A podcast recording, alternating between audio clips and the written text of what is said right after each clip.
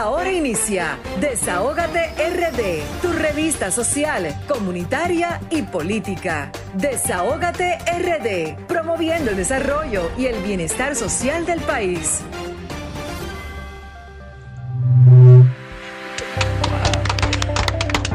Muy buenas tardes, damas y caballeros. Sean todos y todas bienvenidos y bienvenidas a su espacio Desahógate RD cada sábado de 5 a 7 por Sol 106.5, la más interactiva. ¿Cómo se siente mi gente? Bueno, bueno, muy, muy bien, porque hoy iniciamos prácticamente el martes, ¿verdad, Raúl?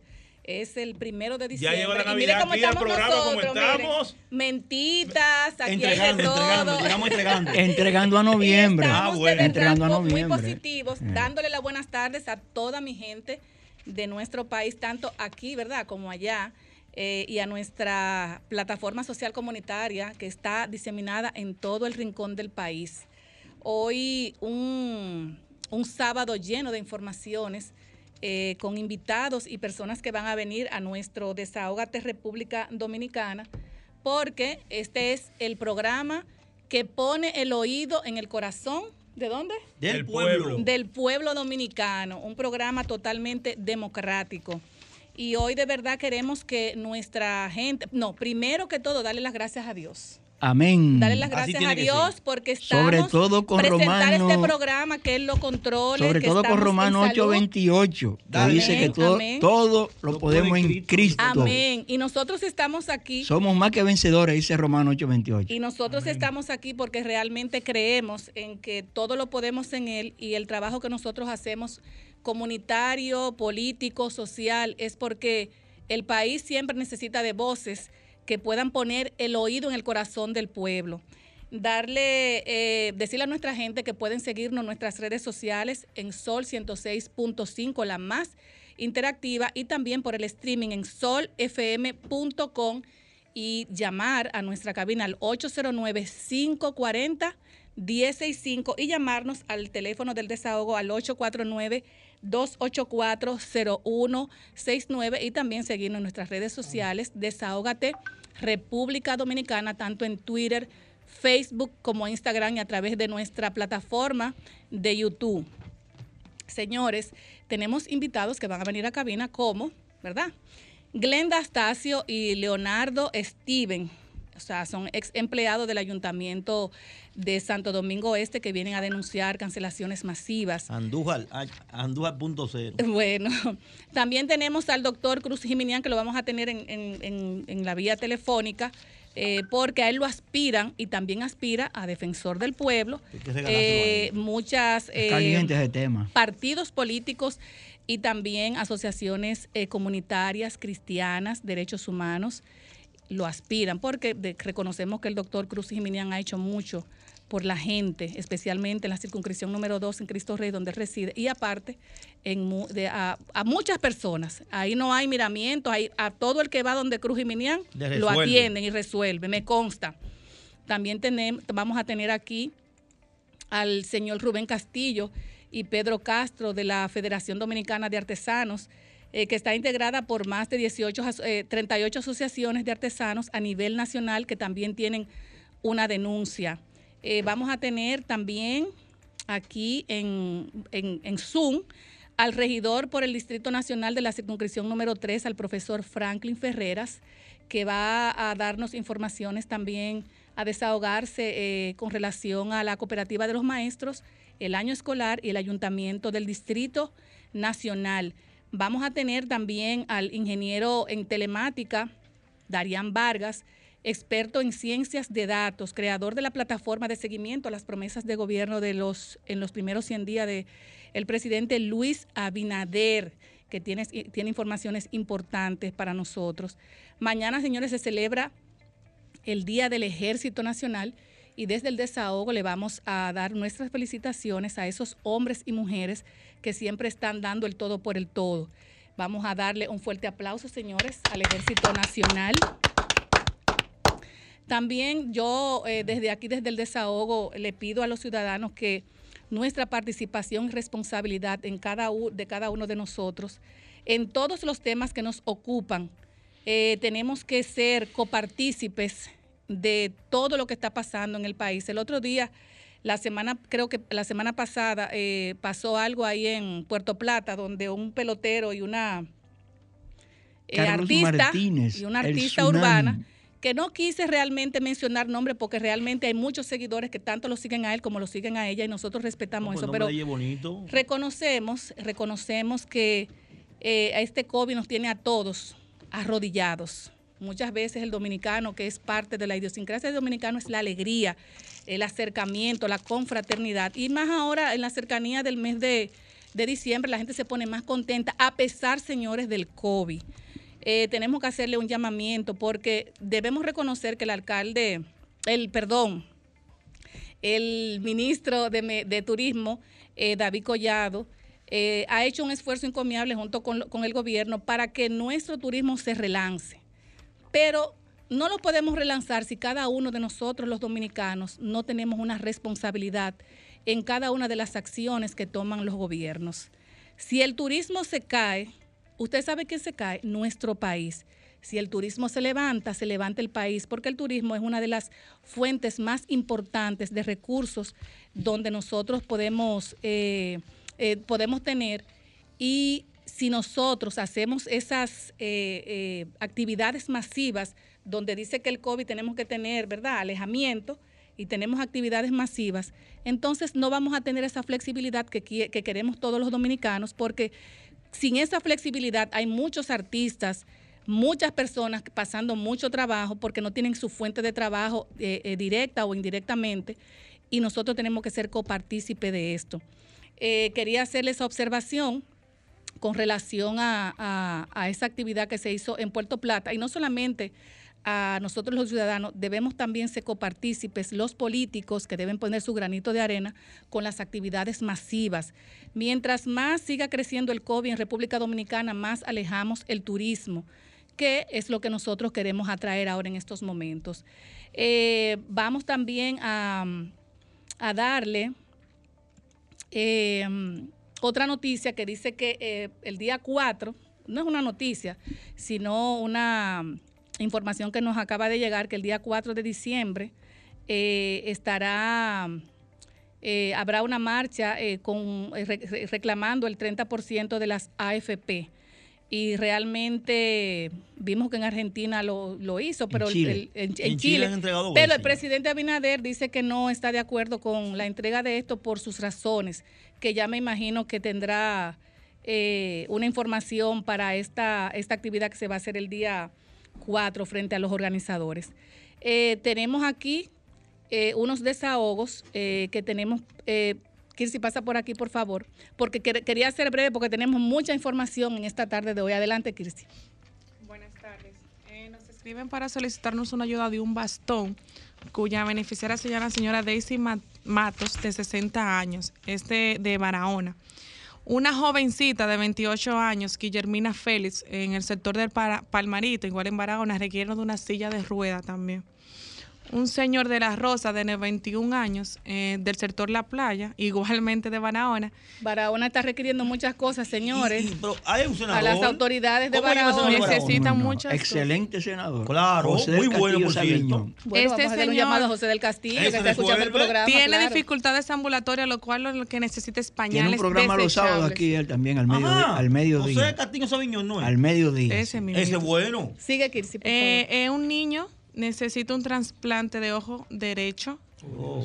Él necesita del ojo izquierdo una inyección de colágeno. Necesita una topografía corneal por PENCAM, ambos ojos. Al Atención, Debemos reconocer que, que hay uno de, ya se, se Oficina. operó, Se operó la primera se vez, operó el primer ojito, falta la segunda cirugía, Operación, lo cual sí. estamos haciendo el llamado para Tiene su un costo cooperación. de 203 Exacto. mil pesos. Esto incluye los gastos de cirugías, análisis, estudio, transporte y medicamento. Ahí es que, ahí es que ese despacho resolvía, en esos casos.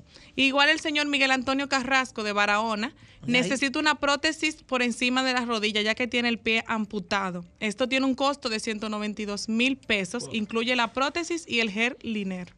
Estos son los desahogos y las ayudas que nos Y están también requiriendo. el, el desahogo de la, de la de la Fundación Josefina Madé, que Ya ya, tenemos los medica- la parte de los medicamentos, medicamentos sí. están completos. Esta semana se le estará llamando para que pasen por las oficinas a recoger los medicamentos. Esto ha sido todo por hoy. Gracias. Gracias, Kirsi. Ah, y también decirle que no sé de, de ustedes quién compró en el Black Friday, que me dicen que fue, mucha gente sacó de sus arrancado. ahorros, sus ahorros para, para, para comprar. Pero me dicen que ha sido muy bueno porque la gente ha aprovechado mucho las eh, los beneficios que le ha dado el Black Friday y ah, Pero esto tenemos agarró al dominicano de cuartado. Sin ni uno. Sí, pero hay mucha gente que sacó de sus ahorritos, Raúl, y compró su nevera, su estufa y demás. Y No, fiado también. Y fiado también. Las cooperativas, por ejemplo, te dan un crédito para que vaya. Las tiendas están llenas. se Ah, ve. para que aproveche, se ve. ¿no? Está bien ahí. No está bien. No, y eso es lo que nosotros queremos realmente, que el país se dinamice y que este diciembre, que recién empieza ahora el martes, sea lleno de confraternidad, alegría. Por encima de todas las cosas, el dominicano es alegre.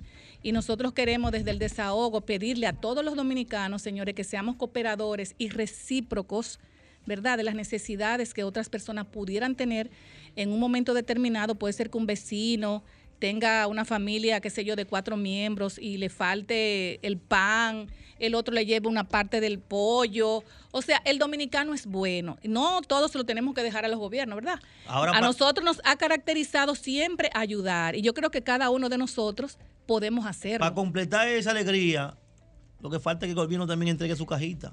No, eh, eh, creo que le hacemos un llamado al presidente de la República también con relación a los, eh, al quédate en casa, a los, eh, Fase El 1, patín, fase 2 fase y patín. uno. Fase dos. Y que sea un poco flexible con esta medida de que supuestamente, porque no vamos a afirmar, ¿verdad? Que supuestamente eh, estos... eh, se va, No, no, se, se supuestamente va, está- está en el- se va- en el presupuesto. es- exactamente, Ujú. puede ser que no estén ya a partir Pues de enero. fuera, que están fuera. Exactamente. No, no, no. Pero yo entiendo que, que ahora mismo como está la situación del mundo, señores, eh, nosotros no podemos soltar lo que es la parte vulnerable, que es el gran dolor de cabeza de todos los gobiernos, lo- vamos a soltarlo en banda. Yo no creo en eso.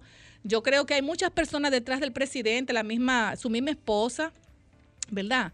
Ella puede decir, mira, fulano, vamos a hacer esto, porque tú, tú sabes cómo. Entonces yo creo que esas cosas hay que, hay que tenerla en cuenta. Hay muchas personas aquí que yo entiendo que si nosotros aperturamos eso ahí abajo, que vengan a quejarse, aquí hay muchos problemas sociales. No es porque nosotros nos da la gana de venir aquí ante un micrófono, ah, porque muchas dicen, no, porque tú calientas al presidente, tú calientas. No, nosotros aquí no estamos calentando a nadie. Nosotros ponemos la, el oído en el corazón, en el corazón del pueblo llano. Porque esto no, no, no lo inventamos ni Pablo, ni Raúl, ni Vianelo, ni ninguno de nosotros que estamos aquí. Reconocemos lo bueno, pero también reconocemos que debemos seguir las ayudas sociales eh, que no se deben retirar. Es que, perdón, Grisel, si va a haber un, un desmonte de fase 1, fase 2, para ti, quédate en casa. Yo creo que el gobierno lo puede hacer gradualmente. ¿Por qué? Porque fase 1 y fase 2 está dirigido al sector empresarial Sí. que han tenido un receso. Entonces, ¿qué hacer? Pueden hacerlo por trimestre. Enero, febrero, marzo, mantenerlo. El 1 de abril se hace una evaluación. Si tienen que seguir, seguirlo Bueno, yo tenía, mayo, yo tenía dentro de los temas, dentro de los temas porque vamos a pasar, gradual. vamos a pasar, no sé si vamos a tener la pausa o ya la, o ya la, o ya, o ya la pusimos, ¿verdad? Eh, ya la pusimos, pero eh, vamos a pasar a donde nuestro compañero Raúl Germán eh, a, su- a, uno, a un tema muy importante que nos tiene, pero veo que los dueños también de casinos le hicieron un llamado al presidente de la República porque quitar fase sería un problema eh, para ellos y no solamente para los dueños de casinos, para muchas personas que se están beneficiando ahora mismo de estas eh, Ayudas eh, sociales, ayudas sociales importantes para nuestro país. Eh, eh, Franklin, ¿pasamos a pausa o no o, Sí, seguimos? Señores, nos vamos a una pausa comercial.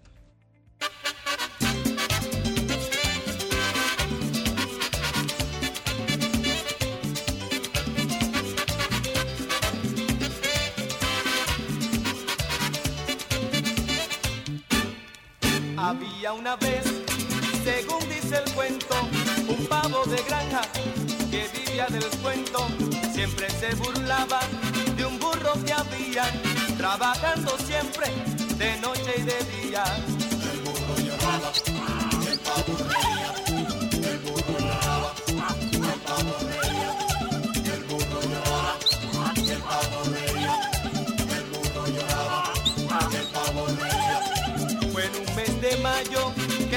llegó a la granja y desde ese día el burrito no tuvo calma. El pavo sentado, riendo gozaba, diciéndole al burro, trabaja, trabaja.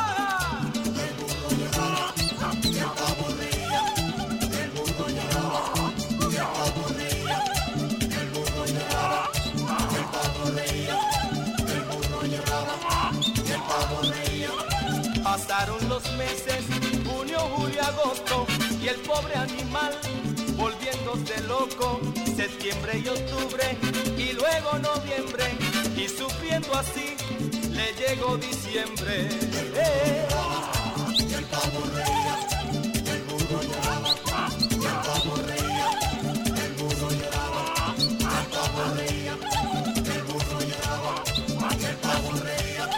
Y faltando un día para una gran fiesta, llevaron el... Desahógate RD, tu revista social, comunitaria y política.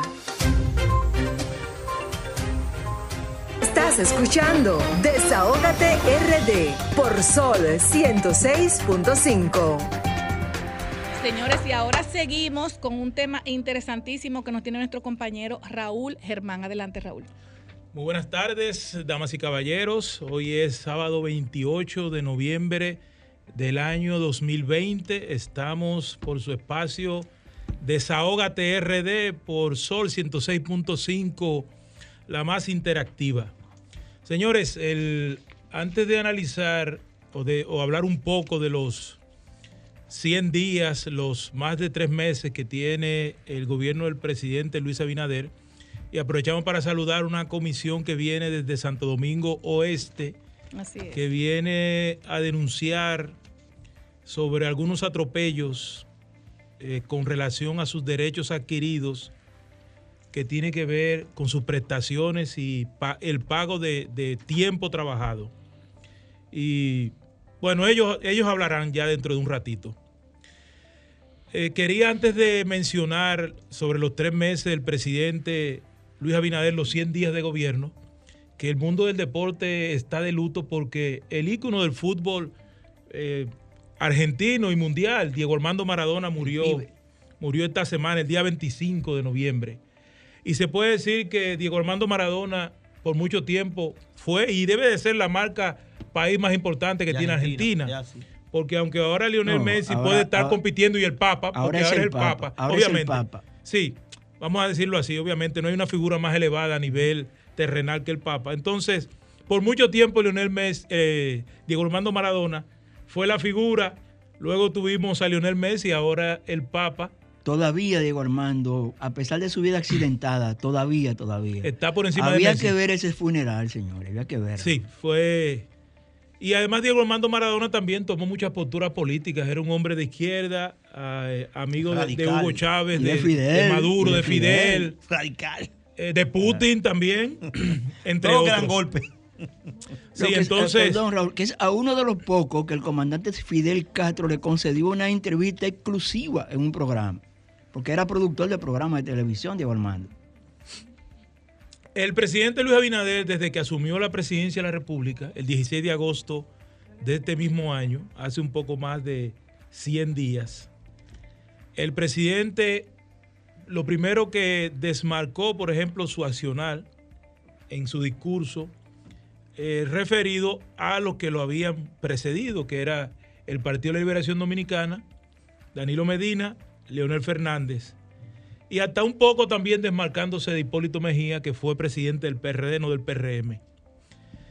Y Abinader desde que llegó al gobierno, ¿cuáles fueron sus temas generales? El primer tema que Abinader tocó está referido a la transparencia, a la lucha contra la corrupción, a que él eh, tiene una justicia independiente, que él no quiere que el procurador o procuradora general de la República esté eh, recibiendo órdenes del presidente de la República, entre otras cosas.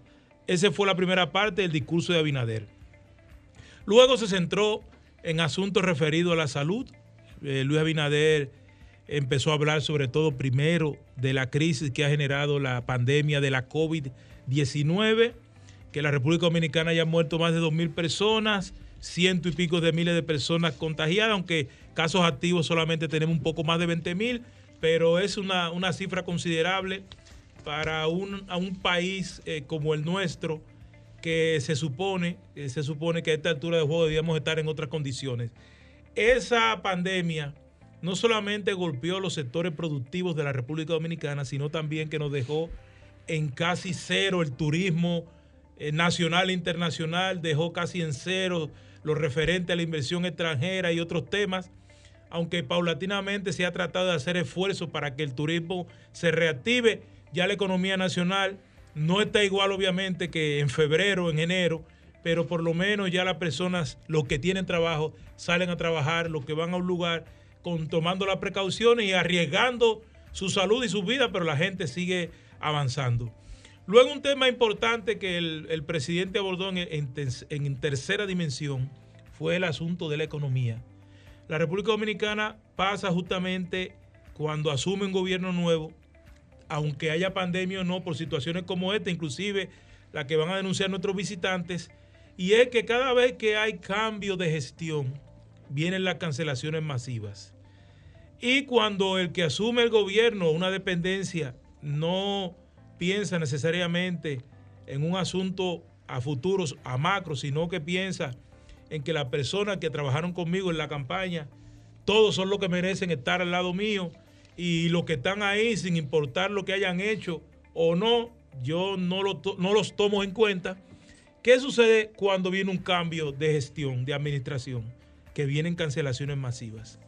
No puede ser posible, por ejemplo, que usted tenga en una alcaldía, en un municipio que no es el más grande del país, sino el quinto más grande, y usted tenga dos mil personas que usted la, la desvincule en, en, poco tiempo. De un cantazo, como De un cantazo. Y usted va a tener en el, en el Estado y el gobierno 500, 600, 700 mil personas que usted va a cancelar en medio de la pandemia, que al principio había una disposición del Ministerio de Administración Pública de que no se iban a cancelar a las personas, pero eso duró menos que una cucaracha en un gallinero.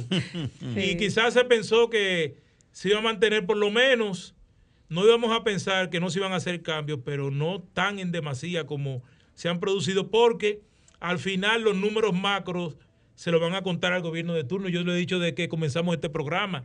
Si tú vas a cancelar 600, 780 mil personas, ¿quién va a recuperar esos empleos? Porque aunque tú me digas, bueno, pero los otros que estaban afuera necesitan entrar, es cierto, pero tú estás despojando de un bien llamado trabajo que tiene una persona por 10, 15, 20 años, en la mayoría de los casos, que por algo lo hacía y cumplía esa función. Pero no vamos a, entrar en un análisis si eso es, digamos, si tenía derecho o no, porque todos sabemos que los empleados de carrera debió de preservársele sus derechos, aunque a muchos de ellos no se les ha hecho, pero eso también va a generar, lo, dijo el mismo ministro eh, de la presidencia, eh, cientos de miles de millones de pesos, porque tú tienes que garantizarle las, las liquidaciones, el doble sueldo a esa persona, porque aunque muchas autoridades no han asumido el, pago de esos empleados, pero una persona que usted vinculó ahora en, en, en abril, mayo, junio, julio, agosto, septiembre, esas personas esa persona hay que entregarle la proporción de su doble sueldo, hay que entregarle su regalía, hay que entregarle sus vacaciones, entre otras cosas. Todo ese dinero hay que buscarlo de las arcas del Estado. Y el que no lo haya asumido tiene que asumirlo. ¿Por qué? Porque eso está en la ley y eso es algo que ya es un valor adquirido, un bien adquirido por el, por el, que acaba de salir de ese puesto. Y eh, cuando el presidente habló de las primeras veces, él dijo y lo voy a citar, jamás gobierno alguno enfrentó semejante combinación de retos y amenazas el que tiene su gobierno. La crisis y sus, y sus efectos nos traen muchos, mal, muchos meses de sacrificio y disciplina, pero siempre conservando la esperanza en un porvenir mejor. Por ello, la prioridad es crear las condiciones para recuperar la producción y el empleo utilizando todos los mecanismos que estén a nuestro alcance para lograr dicho objetivo. Por eso les anuncio que dos puntos. Eso dijo el presidente el 16 de agosto. Ese fue el discurso. Continuaremos los programas de ayuda. Fase, quédate en casa y para ti. para lo que queda de este año 2020 y extenderemos las facilidades tributarias, en especial para las pequeñas y medianas empresas, e implementaremos el pro- un programa de garantías y financiamiento dirigidos a los sectores afectados por la pandemia por más de 100 mil millones de pesos. Y me detengo allí, porque el presidente desde que llegó al gobierno estableció, el presidente estableció que no iba a continuar con los programas sociales. Eso está en el discurso del día 16 de agosto. Y yo para, porque siempre se le va el tiempo a uno y uno no va a ser muy extenso en analizar, por ejemplo, que la Cámara de Diputados aprobó el, proyecto de presupuesto o el presupuesto que vamos a utilizar este, este año 2021, que es de un millón de millones, Jesús 94 mil 808 millones, 402 mil 391 pesos Eso dominicanos. rompe, eso rompe la calculadora. Claro, y ese presupuesto que Un va a tener, que va a tener un, Un millón de millones, que en un Estados. Unidos se podría llamar un billón. Un Un billón. billón. Ese presupuesto, y vamos a presentar la comisión en un ratito, de que viene de Santo Domingo Oeste. Ese presupuesto que va a tener más de un millón de millones. Podría sumárselo un poco más, señores, para tener esos programas. ¿Qué había que hacer? Ponérselo a la gasolina, ponérselo a, a romo, ponérselo a la cerveza, Bueno, a- ponérselo y- y a, la a la gasolina riqueza. Sigue subiendo la gasolina. Claro, pero O sea, e- esos programas, quédate Sí. en casa, presidente, fase y para ti. Ahora lo que usted tiene que hacer es decirle al pueblo, sincerizarlo. Lo que más ganan, se le va a quitar un poco para mantener esos programas. Y si el asunto es el nombre, cambiarle el nombre, pero esos programas deben de seguir. Porque si usted tiene es. ahora 600 mil, 700 mil desempleados, más que le quiten el fase a los que estaban desempleados, que viven de esos programas, de quédate en casa y para ti, eso sería para mí el error más grande y eso Así podía es. provocar problemas. ¿Y qué dijo, por ejemplo, sobre ese asunto? El pre- Vamos a leer aquí una información del 19 de noviembre. Premio Nobel de Economía recomienda continuar ayudas sociales hasta que exista una vacuna contra el- la COVID-19. El Premio Nobel de Economía, Esther Duflo, la premio, Sí. Esther Duflo, recomienda continuar las ayudas económicas a los individuos y a las empresas hasta que llegue una vacuna contra la COVID-19 durante un poquito más, no detenerse brutalmente en diciembre. Como ya mencionamos, hay un peligro en detener las ayudas antes de que la economía esté lista para relanzarse. El primer aspecto es evitar un efecto bola de nieve en las crisis económicas y debemos de continuar las medidas de ayuda financiera a las empresas y los individuos. El hecho de que la gente esté muy estresada por el riesgo del cambio evita que la economía sea capaz de abrir los cambios que serán necesarios, apuntó. Y dice más adelante, recomendó a la República Dominicana pensar en construir una economía resiliente cuando supere la pandemia. Así y es. yo no voy a tener más tiempo de abundar todas las cosas que queríamos decir, pero yo creo que el presidente de la República, sus asesores, el ministro de Economía, el ministro de Hacienda, los congresistas, deben de A una sola voz, a una sola voz. Que primero es el pueblo. el pueblo y Sí. además que no se quiso, por Así ejemplo, es. aceptar algunas medidas que había de, de cargos impositivos. La población entendía que no eran vi- vi- viables. Pero para mantener estos programas, es decir, se necesitan 100, 200, 300, tantos millones y se le va a cargar. Eh, un, un primer plano es el combustible, señores. Ma. El- el prim- no importa. Es para mantener esos programas. Además va a ser mientras duren esos programas.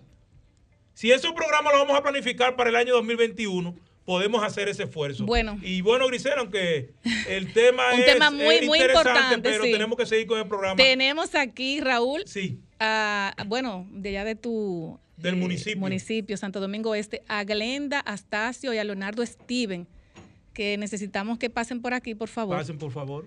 Eh, ex empleados del Ayuntamiento de Santo Domingo Oeste. Y queremos, Raúl, ¿verdad? Ver qué es lo que está pasando en el Ayuntamiento de Santo Domingo Sí, Oeste. antes de que ellos eh, empiecen a hablar, yo voy a poner en contexto esa información. Los eh, cuando José Andújar asumió la alcaldía, eh, un grupo, bueno, como estaba en medio de la pandemia y había un proceso de elección por, por delante, creo que no hubo cancelaciones ni en abril, ni en mayo, ni en julio, ni en junio, ¿verdad? Entonces, esos tres meses se trabajó más o menos normal. A partir de junio vinieron una serie de cancelaciones masivas que todos nosotros los que vivimos en Santo Domingo Este, en el Hubo país algunas en junio, pero le resolvieron. ¿Eh? Hubo algunas en junio, pero le resolvieron como manda la ley. Exacto. Entonces, a partir de ahí, alrededor de, dicen, entre 1.000, 1.500 y 2.000 empleados han sido separados de la alcaldía. Y lo que ellos reclaman primero es que el mes que, estaba, que estaban cursando, que, que me parece que era el mes de julio, no se le pagó el mes de julio, no se le ha entregado la carta de cancelación, ni tampoco ellos saben cuál va a ser su condición, porque muchos dicen que han ido al MAP, al Ministerio de Administración Pública, aparecen como empleados ahí no le dicen nada. y a otros no saben qué condición tienen. Entonces ahora aprovechamos para pasar con ellos. Vamos a pasar con Glenda, que es la mujer. Primero las mujeres, primero ¿verdad, Glenda? Glenda. Glenda, adelante. Esos Desahógate, micrófonos mi amor, son desahógate. tuyos eh, para que nos cuentes realmente y le hacemos un llamado al alcalde para que por favor nos escu- escuche su clamor, porque no son, son- no son dos ni tres personas, son muchos. Esos micrófonos son, son suyos y adelante. Pégase un poquitito más, por favor. Eh, buenas tardes, ya casi noche. Es un placer para nosotros recibir las invitaciones que nos han hecho a su programa. La situación que está pasando en el Ayuntamiento de Santo Domingo Oeste es catastrófica, ya que han habido una serie de desvinculaciones de más de mil a dos mil Wow. cancelaciones. ¿En qué sentido? Nosotros sabemos que cada vez que hay un cambio hay desvinculaciones, pero por la ley. El alcalde no sé quién es que lo está asesorando, porque esas 2.000 desvinculaciones aparecen en la TCS vinculado, pero no tenemos seguro. Se le quitó el seguro. Hay personas que le han dado su carta del MAP tres meses con su carta, ya con su eh, tasación y todo, y tampoco No le han resuelto. No le, nosotros fuimos al Palacio Presidencial, Yo lo vi. sí. recibimos, le entregamos una comunicación y estamos en espera de la respuesta. Nosotros teníamos una manifestación ayer también y no nos han hecho caso. No, ni el tesorero, ni el encargado de personal, nadie, ni el alcalde se acerca a nosotros a darnos una información. ¿Ustedes no han tenido nunca el chance de hablar con, con el alcalde? No, es que no, nosotros no vamos a veces hasta las 6 de la mañana. Pero él no va a la alcaldía realmente. Él va, pero cuando ve que hay un grupo, parece Ay, que Dios alguien le avisa y, Y no, no se va. acerca. Es decir, en ese tiempo que ustedes tienen de lucha, nunca el alcalde habla con ustedes. Nunca, ni siquiera con los empleados que tienen. Ay, creo que hay un fallo ahí. Y una, una pregunta. ¿Han- ¿Ustedes han iniciado alguna acción legal eh, Sí. con relación a este caso? Sí, yo tengo mi abogado, es el abogado Batías. eh, ya nosotros vamos ¿Pero el para abogado es para todos o cada No, uno de no. ustedes tiene su abogado? Hay muchos que, tiene- que tienen abogados diferentes. Eh, Steven y yo tenemos El mismo y un grupo de 100. Tenemos a Batías. Ok. Ya nosotros vamos para juicio el día 2. La sala ya nos apoderó y vamos para juicio. Una pregunta. En el caso de ustedes, le entregan su carta de cancelación y su carta de- y su certificado de vinculación. ¿O no, le han entregado mira, nada? Yo, yo estaba yendo a- al ayuntamiento hasta julio. Y el encargado del departamento, que es mi eses, Sí. yo iba todos los días. Nunca me dijo que estoy desvinculada, que estoy cancelada, nada. ¿Cómo me doy cuenta? Cuando dicen que pagaron, que ¿Y tú no depositaron cobraste? y no cobré. Yo sé lo que está pasando. Entonces yo le pregunté, yo le pregunté y él me dijo, ¿y qué usted quiere que yo haga? Yo le dije que me resuelva. Pero nunca me han dicho, usted está cancelado. ¿Tú no tienes carta? No, nada, es que él no la da. Ok. Él no la da. ¿Y usted tampoco tiene carta? No, tampoco. Y- Ese grupo entero, ninguno le han dado carta de, de cancelación, A ¿verdad? una sola persona le han dado carta, Más Leonardo- o menos cuánto, escúchame, más o menos cuántas personas están en esa situación que no tienen carta de cancelación. La más de dos mil mayoría. personas, casi más de dos mil La personas. mayoría, yo A ¿Usaron no la carta de cancelación? ¿verdad, Leonardo, eh, eh, eso, que está diciendo Pablo es muy interesante porque no solamente son ustedes, hay miles de casos. Nosotros recibimos incluso una comisión de la DGP DGP. la- el sábado pasado con la misma situación. Lo que nosotros no podemos entender, o sea, si no hay una, una conexión en el MAP, o sea, si, eh, eh, en el MAP y la, el Ayuntamiento de Santo Domingo Este, porque me imagino que deben tener una conexión eh, comunicacional directa, porque ya son casos que le competen a esas dos organizaciones, a esas dos instituciones. Es que- es a la alcaldía proceso, y al, eh. y al Sí, MAP. hay. Pero los procesos creo que son 10 días después que te entregan la carta de reconocimiento del ayuntamiento que ellos van al MAP en conjunto con la Lo que pasa es desvinculación. que el proceso se ha violentado, pero no solamente en el ayuntamiento. Parece que es una orden que hay de arriba de que pongan a todo el mundo a coger lucha. Eso es lo que parece, porque no puede ser casualidad. Es decir, dije, puede no puede tener ese problema. La CA no puede tener ese problema. Los ayuntamientos no pueden tener problema. Es decir, hay una orden de arriba. ¿Qué pasa con ustedes?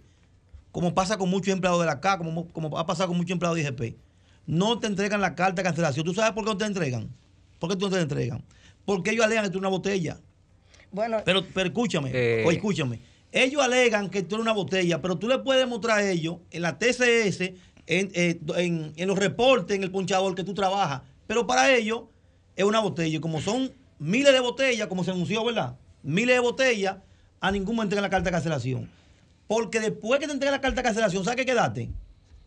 El certificado de vinculación. Claro. Sin esas dos cosas, tú no haces absolutamente nada. Usted está en Yo- ese caso. Que ¿eh? con Yo esa- quisiera Es- que ustedes, Exacto, Leonardo. Vamos a, a- dígame. yo quisiera que ustedes me, me permitieran Exacto. en, en ese tema que entraron ahora de la vinculación y que no se nos dan la Lo que le toca por ley. lo que nos toca, las cartas.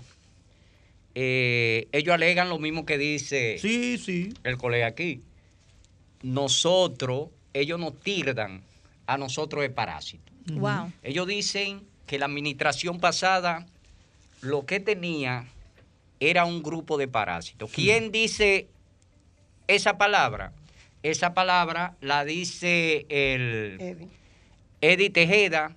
Esa, eh, Eddie Tejeda ¿Quién es Eddie Tejeda? Eddie El Tejeda la es sala. el director de la sala capitular El presidente de la sala capitular. de la sala capitular. El esa palabra, esa misma palabra la dice también. No, no. Edith Tejeda es más que eso. Edith Tejeda es el vocero del alcalde allí. Ok. O sea que no, es, no hay una defensoría para nadie, sino una defensoría para el señor Andújar. Solamente allí se hace lo que diga Edith Tejeda en esa sala.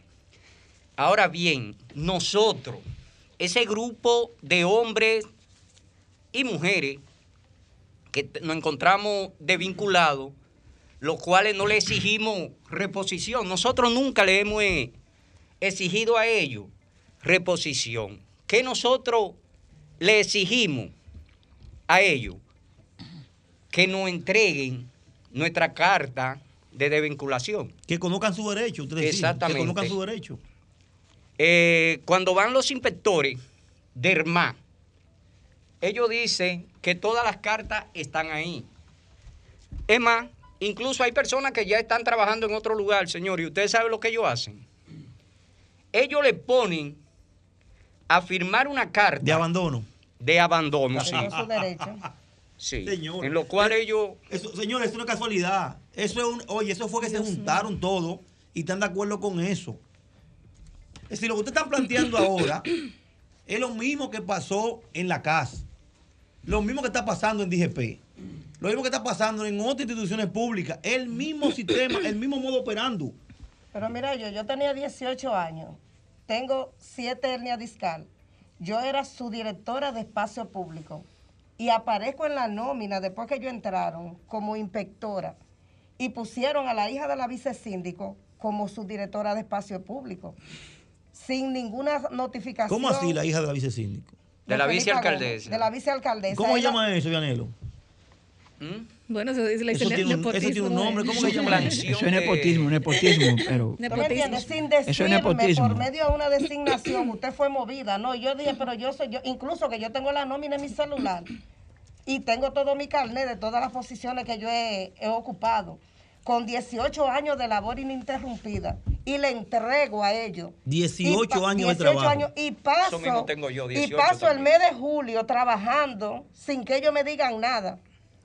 Entonces después me cierran la puerta y me dicen que yo no puedo Tampoco le han pagado el mes de julio. Tampoco. ¿Ustedes cobran desde cuándo ustedes no cobran? Desde, Desde julio. junio. Desde junio. Entonces el que coge lo activo, coge lo pasivo. Si el señor Seis meses, alcalde, seis meses. si Seis el meses. señor alcalde, Entrando a siete ya. si el señor alcalde quiso coger la alcaldía, tiene que coger los buenos y los malos de esa alcaldía. Dios Mire, yo, yo le estoy haciendo por los diferentes Vamos a grupos hacerle un llamado al a- alcalde todos Andújar, los días, que yo le estoy diciendo algo.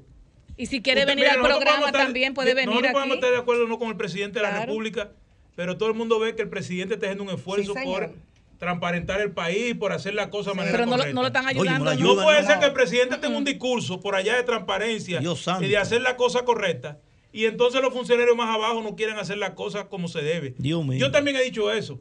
Andújar no está obligado a trabajar con ninguno de ustedes. Pero lo que tenía que, Que le hacer den sus era... prestaciones. Porque lo que sí, tú, mire, el que vive en Santo Domingo Este sabemos lo que hay. No había dinero para bautar mil gente, no lo había. Claro. Ni dos mil. Hacerlo por, ¿Por parte. qué? Porque ese ayuntamiento sabemos las deficiencias económicas que tiene. Claro. Entonces, como desvincularon a dos mil gente de, de un golpe, lo que había que hacer era, de era algo. hay un cuello de- un cuello de Claro, porque botella no, ahora. No había la forma legal de desvincular dos mil Claro. gente. Sí, pero que le entreguen su carta. No, ahora nosotros hacemos un, un llamado a Andújar, a Mies y todas esas personas que lo hemos dicho. Porque mire, eh, eh, estas personas que tienen aquí tienen familia al igual que ustedes. Y reconocer, y reconocer algo, Raúl. Ellos mira. cuando llegan a su casa, alguien siente por ellos. Sí, reconocer algo y le voy a hacer un llamado también, a- así como lo decimos lo bueno, también de- tenemos que decir algo que me, me llamó la atención. Eh, antes de ayer creo que publicó eh, Presidencia un tweet donde precisamente ponían unas botellas vacías, que creo que Presidencia no debería hacer eso. Eso está, yo No lo veo muy mal. pero lo está haciendo. Lo veo muy mal. O sea, pu- pusieron como unas botellas vacías, hicieron un collage Es así. ponen unas botellas vacías y ponen empleados del Partido Revolucionario eh, eh, Moderno, desde el PRM. a- a- o sea, en el contexto decían como que los peledeístas eran todos eh, eh, botellas. Entonces, Es que eso es lo que han yo entiendo, yo principio. entiendo, eh, respetando las, los lineamientos que tengan, pero yo entiendo que hay que respetar un poquito más también a muchas hombres y mujeres buenos que han dado también eh, su vida, eh, el esfuerzo de su, de su sudor, para que también el- nuestro país siga adelante, porque todo es un conjunto de trabajo y de todo. Si el país ha seguido una marcha, porque también se ha encontrado, ya sea en, en- el partido de cuando estaba Hipólito Mejía o estaban los, ah, los, eh, presidentes anteriores, todos han, han aportado un granito de arena.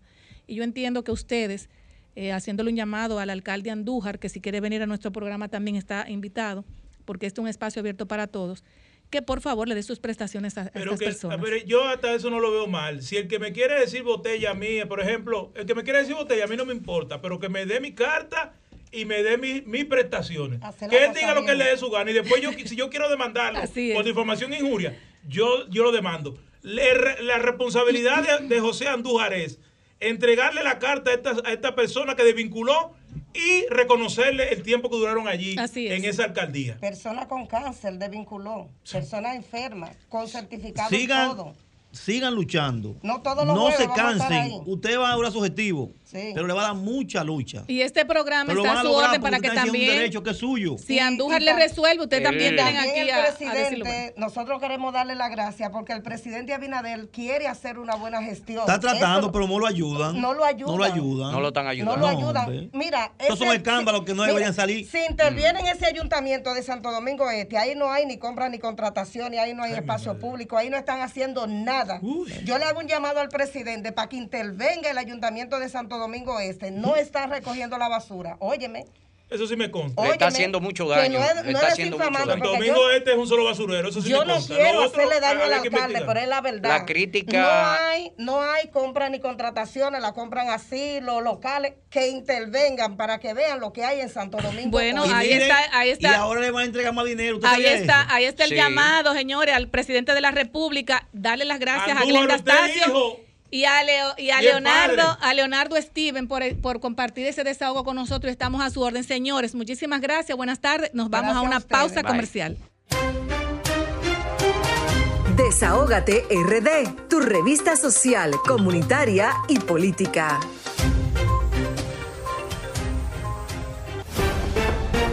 Estás escuchando Desahógate RD por Sol 106.5.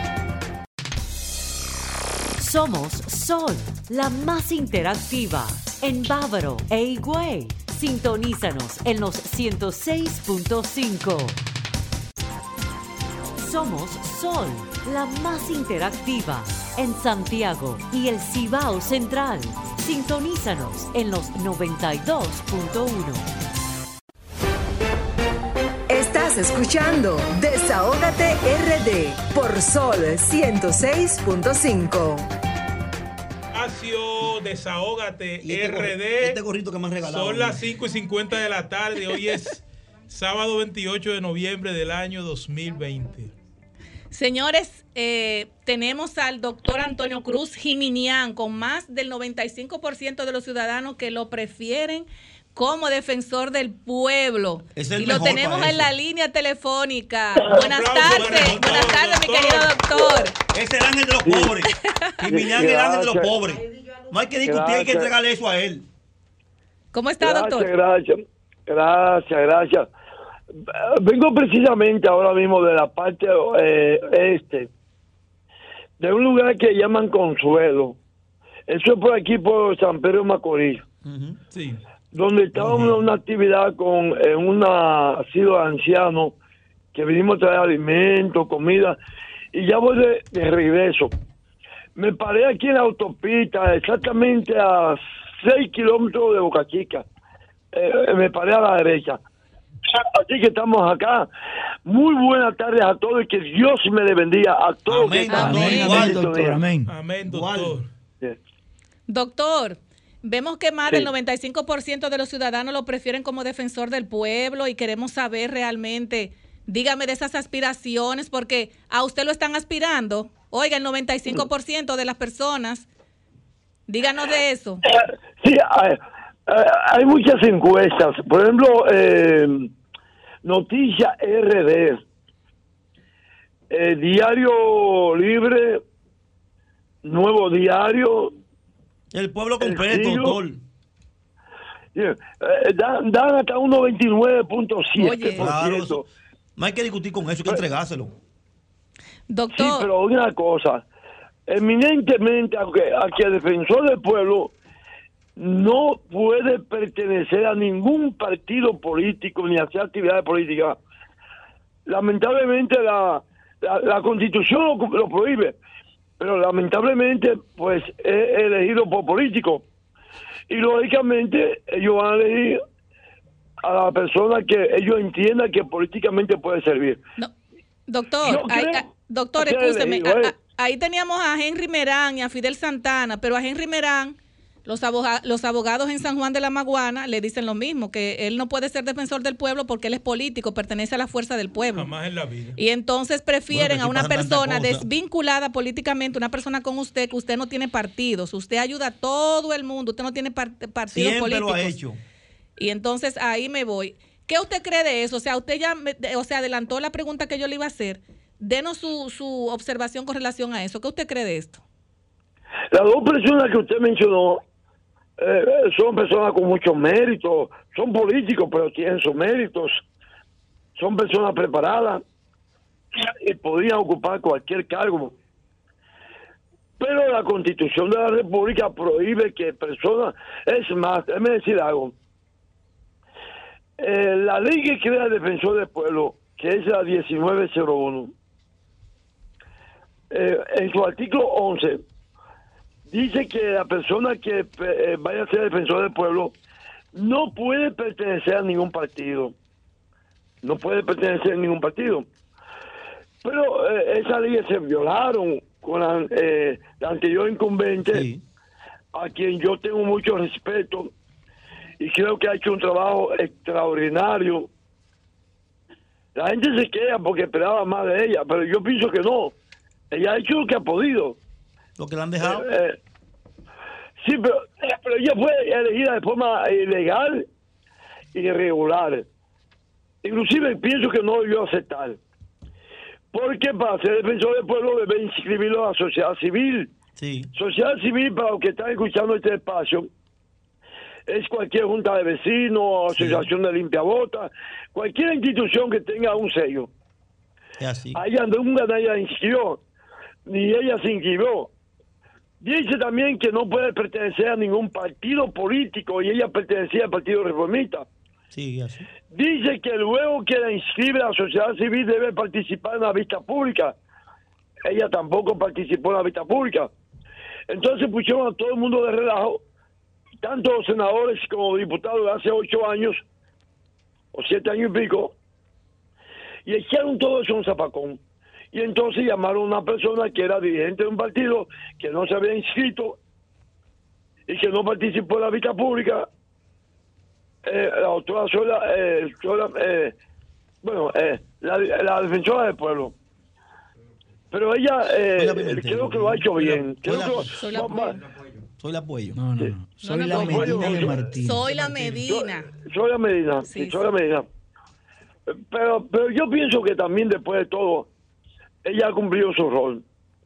Sí, pero doctor, usted es una persona muy humilde y ahora nosotros lo queremos a usted. El pueblo dominicano lo necesita a usted como defensor del pueblo.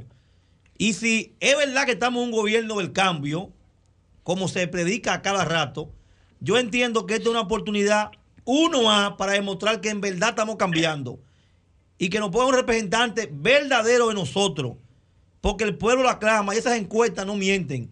Más del 90% del dominicano que le pregunta dice que el doctor Cruz Jiminián, como le dicen, el ángel del pueblo, debe ser el defensor del pueblo. No, y él sabe, y él sabe que cuenta conmigo. O sea, ese voto ya usted sabe, suyo, suyo, mi querido doctor. Doctor, y Eh. para despedirnos, eh, ¿qué usted le dice al pueblo dominicano? Bueno, primero que el COVID existe, que es una realidad, y aunque este país, República Dominicana, es uno de los países que del mundo que mejor ha manejado el COVID por los resultados, no podemos esperar que crezca. Una sola persona que muera justifica las medidas que se están tomando y que se han tomado. Eh, Mucha gente quiso politizar tanto el gobierno de Danilo Medina como este, y no es así. Hay que usar mascarilla, hay que mantener distanciamiento. Nochebuena y Año Nuevo debe mantenerse la misma medida, porque no es un día para salir a la calle a beber romo, es un día, el día de Nochebuena es un día de escena familiar, para unir la familia. Así que yo pienso que deben mantenerse la medida, porque yo tengo un centro de COVID, de internamiento de COVID, y me preocupa que lejos de desaparecer está aumentando la situación. Y esa persona que va a morir mañana podría ser quien me está escuchando. Oh, sí. Bueno, mi querido doctor, pues muchísimas gracias y prontamente entonces lo tendremos en nuestro programa, pero ya en vivo. Muchísimas gracias, mi querido doctor Cruz. Dios lo bendiga, doctor. Dios me lo bendiga. No, déjeme decirle algo. No, déjeme decirle algo. Oiga, yo no estoy obsesionado por ese cargo. De hecho, a mí me preocupa que me lo den, porque tengo más que perder que ganar. Ahora, si es para servirle al país, si es para servirle a Dios, que Él me encamine. De lo contrario, Señor, apártame de eso. Gracias, buenas tardes. Amén. Bye bye, doctor. Cuídese mucho. Eh, señores, ahora vamos con un tema muy importante que nos tiene nuestro compañero Vianelo Perdón. pista caliente, Vianelo doctor adelante. Bueno, yo creo que saludo primero Grisel, Raúl, Pablo, Kilsi, Franklin, nuestros queridos invitados, y a los compañeros que no están aquí, Henry, Hansel, Hansel, No, Kilvinia. A la policía, que me lo voy a llevar cuando termine el Y- programa para que no nos paren y nos cojan presos. Amén, amén. ya lo anuncié por Eh, aquí. ahorita Raúl hablaba de, de, de una bola. de los reducidos del tiempo, pero cuando uno tiene una semana como esta que acaba de pasar, realmente el tiempo para estar aquí se hace muy corto. Un tema que hoy no ha estado presente en nuestro programa es el, el tema de lo elevado de la canasta familiar. Ay, Dios santo. No, ese tema ya. uno Y esta semana Están a ocho los huevos. hoy. he escuchado tres veces a nuestro quer- queridísimo ministro de Agricultura decir, anunciar, que él espera que el costo de la canasta familiar baje. Ojalá sea así. Y yo traigo el tema a colación, porque me di, él, di- el mismo ministro dijo que una comisión técnica está realizando las subastas para importación de productos agropecuarios. Me causó cierta extrañeza porque yo que vengo del sector agropecuario, tuve el honor de entrar a la Secretaría de Agricultura en el 78, cuando el agrónomo Hipólito Mejía era secretario. Luego estuvimos con Rafael Ángeles Suárez y más tarde con Carlos Federico Cruz Domínguez. Conoce del área. Y yo me acuerdo que había una comisión de desarrollo agrícola y ganadera que estaba en manos de quien luego fue regidor, Andrés Valentín Ayala Puerto Real, que ahora tiene un programa que se llama Los Ayuntamientos, junto con Miguel San Jiminián y Andrés Enrique. ¿Qué pasa? En los gobiernos del Partido de la Liberación Dominicana, la subasta le realizaba un organismo creado por decreto, la Bolsa Agroempresarial, que la manejaba lo que es la YAT, Junta Agroempresarial Dominicana. Y cuando yo que el ministro dice que un equipo técnico de subasta, yo, pero acá, yo no he oído un decreto que, que diga que la Que desapareció. que la desapareció la bolsa.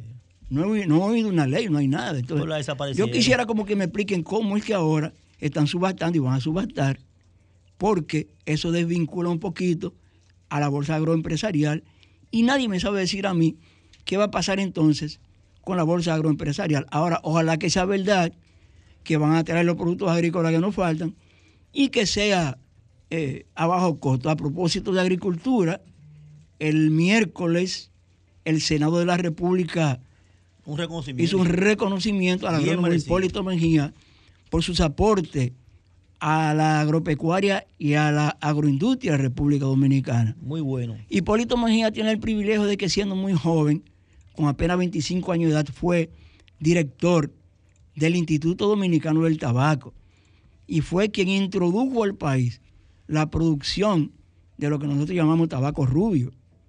Pero Hipólito Mejía también se fue a estudiar frutales a la Universidad de Carolina. Hipólito es uno de nuestros principales productores e importadores de frutas y de vegetales al mundo. Eh, o sea. Hipólito Mejía, aquí por ejemplo, un ex gobernador del Banco Central que dijo que su abuelo trajo al país la lechosa hawaiana y que la sembró en villas agrícolas.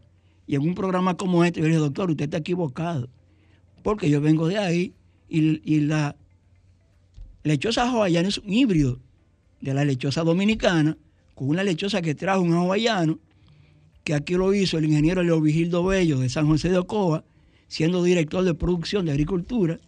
Y Hipólito Mejía, que era el secretario de Agricultura, le puso lechosa hawaiana. Muy buena que son. También Hipólito es el, el, el El hacedor, y es el hacedor del, del arroz Juma 67, producido en Baní, que lo, fue un japonés llamado Chiho, que lo trajo, que lo, lo- lo introdujo aquí en República Dominicana.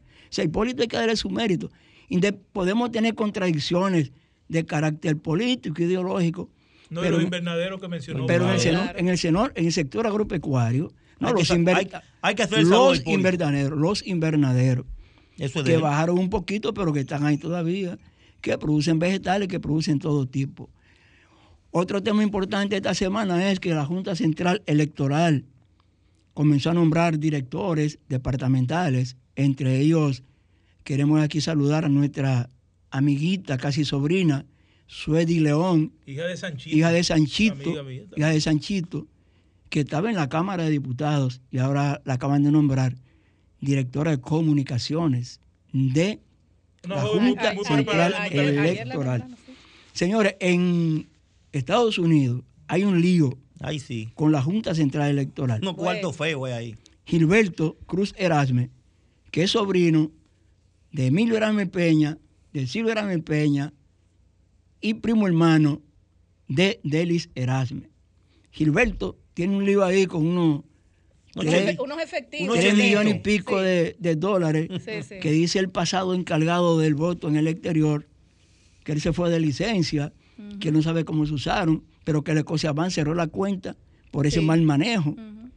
Aparentemente, aparentemente con esos cheles que corrieron, fue parte de lo que afectó a nuestro amigo Yomar Yomar Polanco.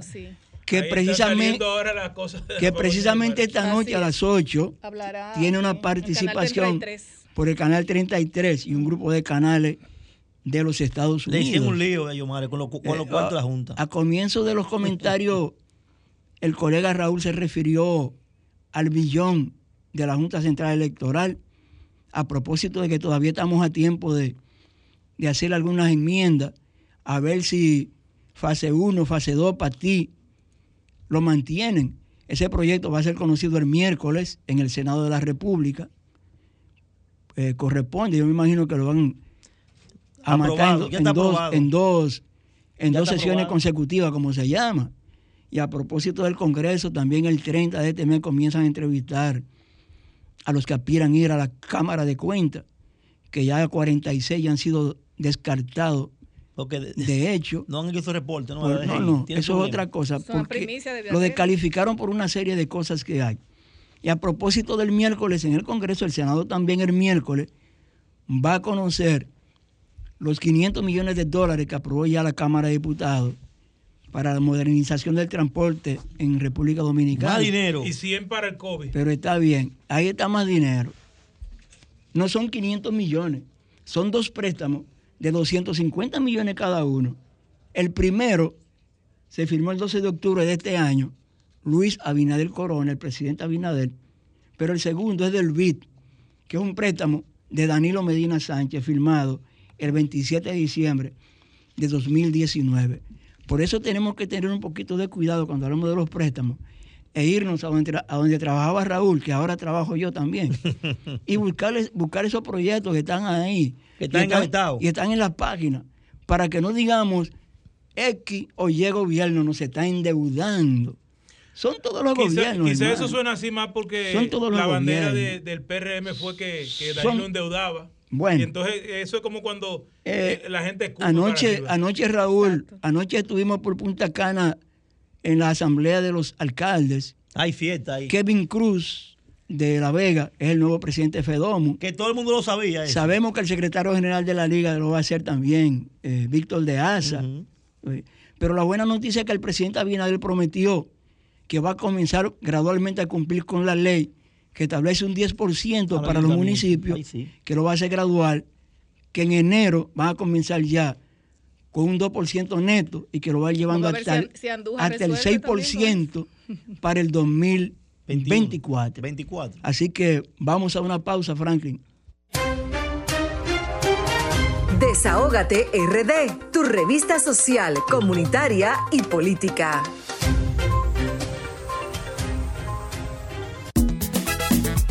Querida audiencia hispana, le habla su amigo y hermano el doctor Giomare Polanco, especialista en ciencias de la nutrición, y vengo a presentarles a Fibracina, la fibra que tu cuerpo necesita. Fibracina te mantiene en forma, esbelto, esbelta y saludable. Fibracina previene o alivia la obesidad, la diabetes, el colesterol, el estreñimiento, cáncer de colon y más. A diferencia de la competencia, Fibracina no tiene grasas ni azúcares, lo que garantiza una desintoxicación total de tu organismo para una sangre limpia y un sistema digestivo eficiente. Fibracina es fabricada en los Estados Unidos por Guardian Drug Company, el guardián de tu salud tan hispano como tú. Pide Fibracina ya en tu tienda favorita. Visítanos en la red www.fibracina.com o llámanos al 732-745-7575. 732-745-7575. Fibracina, la fibra que tu cuerpo necesita. Escuchando Desahógate RD por Sol 106.5.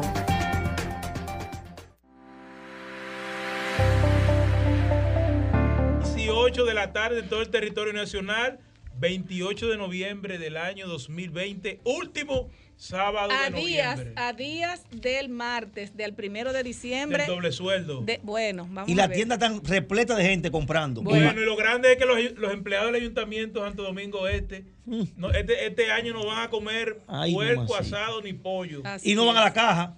Así que yo- Señores, Y entonces. venimos ahora con Rubén Castillo. Bienvenido. Buenas tardes, Rubén. Rubén. De la Federación Dominicana de Artesanos, que está integrada por 38 asociaciones de artesanos a nivel nacional.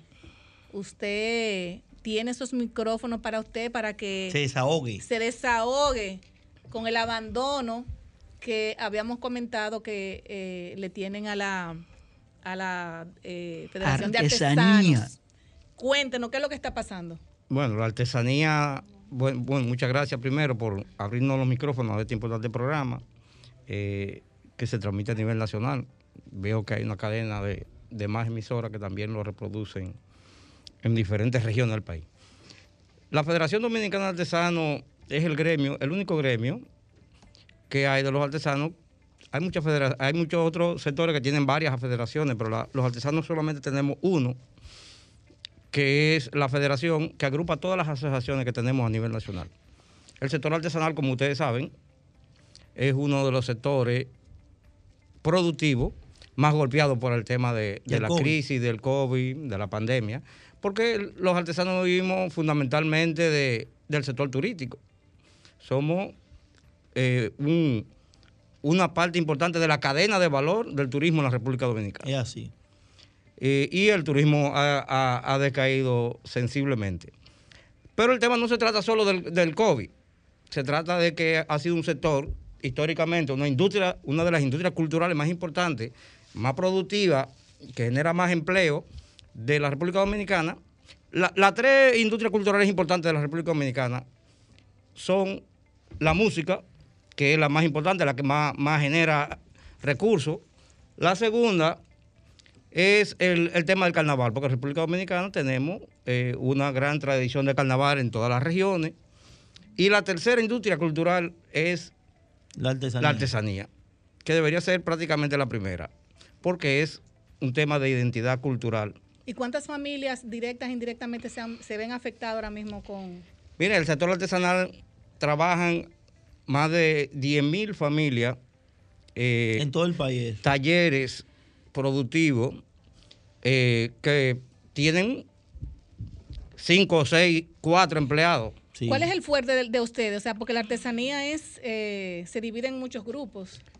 No, no, ¿O toda es la, no, toda la artesanía, todas las artesanías. La artesanía de la República Dominicana son como 16 renglones, más o menos, está dividida como en 16 renglones. Talla en madera, joyería, eh, fibras naturales. Sí, todos los renglones, nosotros tenemos artesanos de todos los renglones a Y- nivel Y nacional. depende directamente, como decía anteriormente, del turismo. Porque lo que ustedes hacen, mayormente, lo compran los turistas que vienen al país. ¿Es cierto? Perfectamente. ¿De qué dependencia del Estado ustedes tienen vinculación? ¿O a qué dependencia ustedes dependen en el Estado dominicano? Mira, la artesanía es una cenicienta en el sector, en el sector administrativo. Hay una sola institución, y que damos las gracias, ahorita oíamos, oíamos los comentarios con relación a los aportes que ha hecho Hipólito Mejía. Sí. Y realmente hay una sola institución eh, creada en el 2002 por precisamente por un encuentro que tuvimos los artesanos con Hipólito Mejía y se creó una, una sola institución que se llama la Dirección de Fomento y Desarrollo de la Artesanía Nacional. Ok. Era una, una dependencia del Ministerio de la Presidencia y cuando se reformula la ley de, de industria y comercio, pasa a ser una dependencia de industria y comercio. Pero es una, una institucioncita. Sí, Fodal de lo que recibe no, no llega a 40 millones en el presupuesto nacional al año. Y de eso, bueno, tristemente el 60, 70, 80% es para carga fija. Yo quiero saber algo. ¿Ustedes, ¿Ustedes han tenido algún acercamiento antes de venir al programa con, por ejemplo, con turismo, eh, con David Collado, alguna entidad, alguna institución del Estado? Mira, precisamente ¿No por han eso estamos aquí. algún encuentro? Por eso nosotros estamos aquí precisamente. Nosotros somos un sector bastante organizado. Nosotros, eh, gran parte de, lo- de los dirigentes tenemos una gran experiencia eh, en, en- en fortalecimiento asociativo, en el sector social comunitario. Yo vengo de los territorios populares urbanos de toda la vida y nosotros acuñamos en la federación una propuesta que viene del del final de los 80, que es la protesta con propuesta que la desarrolló el Movimiento Popular Dominicano. Eh, a- la cabeza de Copadeva, que por eso creó a Ciudad Alternativa, como una dependencia técnica para poder protestar, pero al mismo tiempo proponer. Nosotros tenemos un equipo técnico bastante eh, preparado y nosotros, ante los grandes problemas que tiene el sector artesanal a nivel nacional, nosotros tenemos una cantidad de propuestas de desarrollo para el sector, de desarrollo sostenible, y precisamente nosotros estamos en este, en este programa no para, para, para confrontar nada de eso, sino para solicitar, para pedir al presidente que se sienten con nosotros, que nos Eso escuchen, es el punto. que trabajen con nosotros en el análisis de las situaciones que tenemos y que vean las propuestas que nosotros tenemos elaboradas y que podamos trabajarlas juntos con los ministerios que tienen recursos para eso. Y yo te ¿Cuáles- mencionaba cuál- algunos. ¿cuáles son, ¿Cuáles son las propuestas que usted me pueda detallar una de las más importantes que ustedes tienen elaboradas? Mira, nosotros tenemos un... Con la, una- que tú quieres, con la que tú quieres conquistar al presidente de la República. ¿Cuál La, es? la primera y la más importante, y que, y que es la que demanda más el sector, porque es de alto impacto nacional, es el tema de la joyería artesanal dominicana. Es el renglón artesanal que más recursos genera en la República Dominicana y que más venta tiene a nivel internacional. Entonces, además, es el que eh, tiene el problema más grande en materia artesanal en la República Dominicana. Nosotros tenemos la única mina del Larimar que existe en el mundo. Nosotros tenemos una piedra preciosa que es, eh, a su vez, Sí, a su sí. vez, es la, la piedra nacional de la Sí. República Dominicana. Pero hay un problema gravísimo durante años que lo hemos combatido con el tema del Larimar. Y el Larimar, en vez de generar riqueza en la República Dominicana, lo que está generando es pobreza. Y, y muchos riesgos que se coge. Y muerte también por, es una, una artesanía, una extracción, una minería artesanal. Muy peligroso. Muy, muy mal hecha. El día del Larimar se mató un obrero. Sí, eh, exactamente. El mismo día. Para celebrar. Eh, eh, entonces, nosotros tenemos una gran propuesta con el tema de el Larimar. El Larimar se está vendiendo, se está exportando de manera bruta. Eso es, si en bruto se está vendiendo a países del mundo que lo están comprando, incluso lo están presentando en grandes ferias internacionales y en eventos internacionales como la piedra del Caribe o que es de ellos. Eh, nosotros tenemos la capacidad demostrada y tenemos la documentación para demostrarle a las autoridades que nosotros tenemos la capacidad para que el larimar que se trae aquí de manera artesanal, que no es mucho, se puede trabajar y se puede procesar en República Dominicana. Raúl, eh, Rubén, usted lo que quieren es que el gobierno le ponga atención. Que nos ponga atención, que escuche la propuesta. Son muchas las- lo- los problemas que tenemos en diferentes áreas y tenemos propuestas genéricas, tanto en el tema de la comercialización también. Tenemos una propuesta, nosotros tenemos siete, ocho locales ya a nivel nacional. Y la Casa Nacional de, de, del Artesano está abierta. Ah, usted ha escuchado sobre eso. Claro. Nosotros tenemos una Casa Nacional del Artesano que durante tres años no, no la, la Procuraduría General de la República, a través de Fodearte, precisamente, pero todavía no ha sido ocupada. Es decir, ahora tenemos una situación y creemos que ya en los próximos días. Debieron ocupar desde que se la Sí, donaron. Creemos que en los próximos días el nuevo director de Fodearte eh, la va a entregar. Estamos negociando con él. Ven acá, y en el caso de, de los programas que ustedes tienen, que yo siempre he visto que ustedes entran a los barrios y enseñan a, a los jóvenes, los sacan del vicio. Esa era la idea de la Casa Nacional. Padre, Sí, no, ellos, pero no, ellos no la yo me refiero- se la entregaron. Este muchacho, ¿cómo que se llama el del IGP? Domingo Contreras, ¿qué no, tal? no, no, el que está ahora. Ah, Nene. Usted no dio acercamiento con él, a ver si por ahí hay unos chelitos para que lo ayude con eso y algo. Digo yo, no sé. Mira, uno de los temas más importantes que tiene, que nosotros lo tenemos en carpeta, se comenzó a trabajar con la DGP en esta nueva gestión, pero se detuvo en una primera reunión.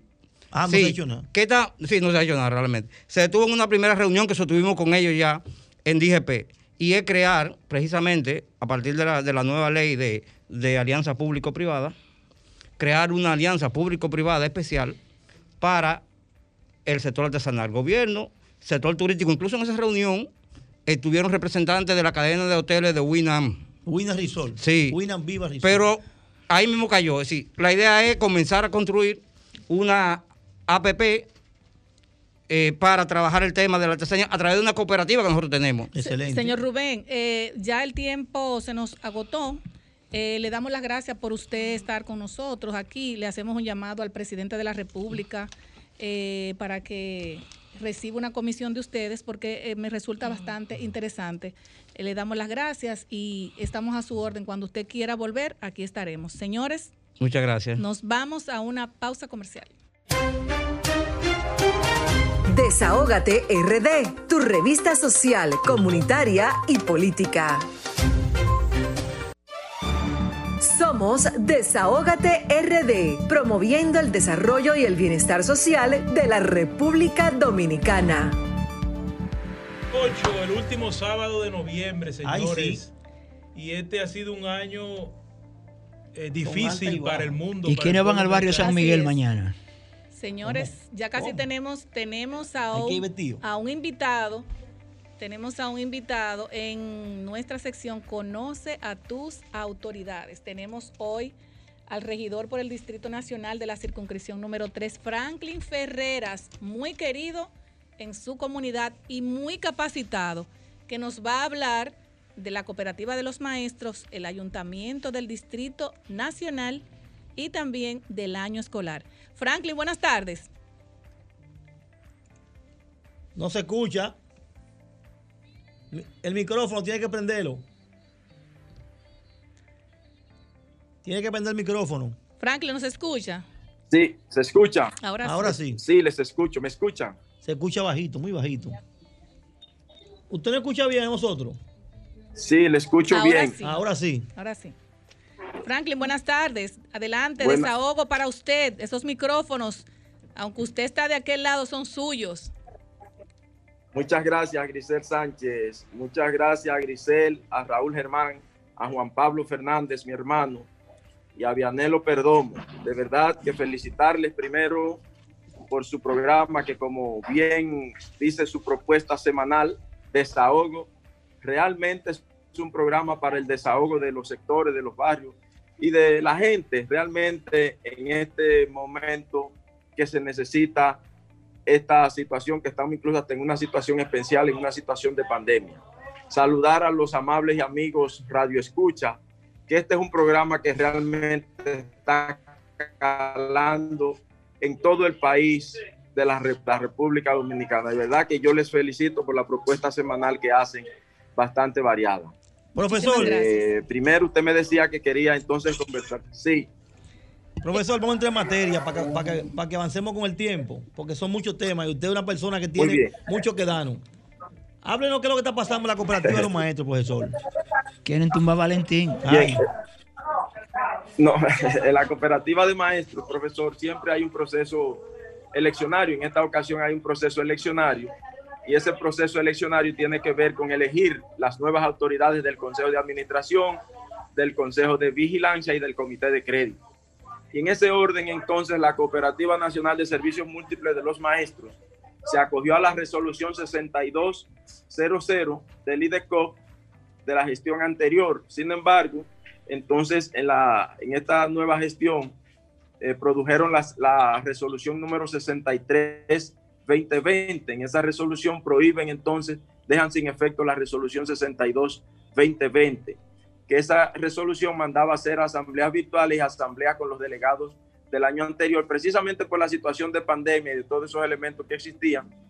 Pero entonces desde el IDECOT, eh, al prohibir eso, eh, nosotros recurrimos esa, a esa resolución y entonces el, el- el tribunal nos mandó a hacer asambleas distritales. Entonces ahora vamos a ese proceso de convocar primero al Consejo de Administración para luego, luego convocar las asambleas distritales para luego entonces convocar las asambleas general, general ordinaria de delegados. ¿Cuál es la situación?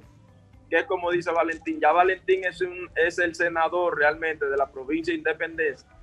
Además es presidente de la Cooperativa Nacional de Servicios Múltiples de los Maestros. Y en ese orden, él vence como dirigente a otra asamblea, ya iba a entregar una nueva gestión y ya él salía del cargo.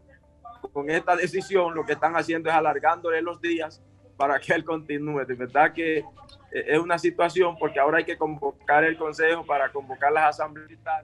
Y- Entonces, Valentín muy- sigue. muy- muy- muy- no, hasta que hagan la asamblea, él, él está ya deseoso de salir ya porque ya, ya él cumple, ya él cumple, ya él debe salir. Sin embargo, entonces eh, esta situación del IDECOT lo ha postergado ahí en la posición. Esa es la, la gran realidad. Y, y- y es verdad que vamos a hacer la asamblea, pero todavía no tenemos la La fecha. fecha. Entonces, es una posición, ¿por qué? Porque hay una elección y en el Oriente Magisterial, José Francisco Se le está cortando. eh, se le está Peña cortando. Gómez y sus aliados empiezan, sus aliados también, sus aliados de la cooperativa también, que el PRM, el- la, la, la, la, corriente José Francisco Peña Gómez tiene también como aliado ahí a la corriente de, de la, de la Fuerza del Pueblo. Ahí también están aliados. De manera que sus aliados entonces han puesto a correr rumores de que mira, Valentín se quiere quedar y un grupo de cosas con el hecho de tratar de calar eh, situaciones en la cooperativa y tratar de ellos de ganar mayor nivel de delegados. Pero le digo que la cooperativa va todo bien hasta el momento y entonces nos, nos vamos a hacer las asambleas distritales. Ok, excelente, profesor. Eh, profesor, eh, eh, usted sabe que el tiempo en la radio, nosotros quisiéramos un programa entero con usted, de verdad que sí. Y el, tiempo en la radio es un poquito corto para que nos aborde Así un es. poquito qué es lo que está pasando con el tema de, de las clases, por favor. Bueno, ay Dios, qué situación esta. En medio de lo que es la, la, la pandemia, se ha decidido dar clases virtuales y entonces usted ve un ministro de educación anunciando con bombos y platillos que él va a entregar computadoras, que va a entregar lactos, que va a entregar tablets y un grupo de cosas. Pues yo les informo a ustedes, le informo a la nación, atención, desahogo, que lo que el ministro de Educación, el actual ministro de Educación entregó, y lo que entregó fue a los maestros y aparte de los estudiantes únicamente las computadoras y las tablets que le dejó el ministro anterior. En esta gestión anunció que va a entregar eso, sin embargo, veo que hay una, un, un, un, intento de, de, hacer ya el, la licitación, pero sí, hay un proceso, hay un proceso abierto eh, para una licitación. Lic sí, pero, pero llegarían en mayo y entonces al día ya de hoy la clase, tenemos los,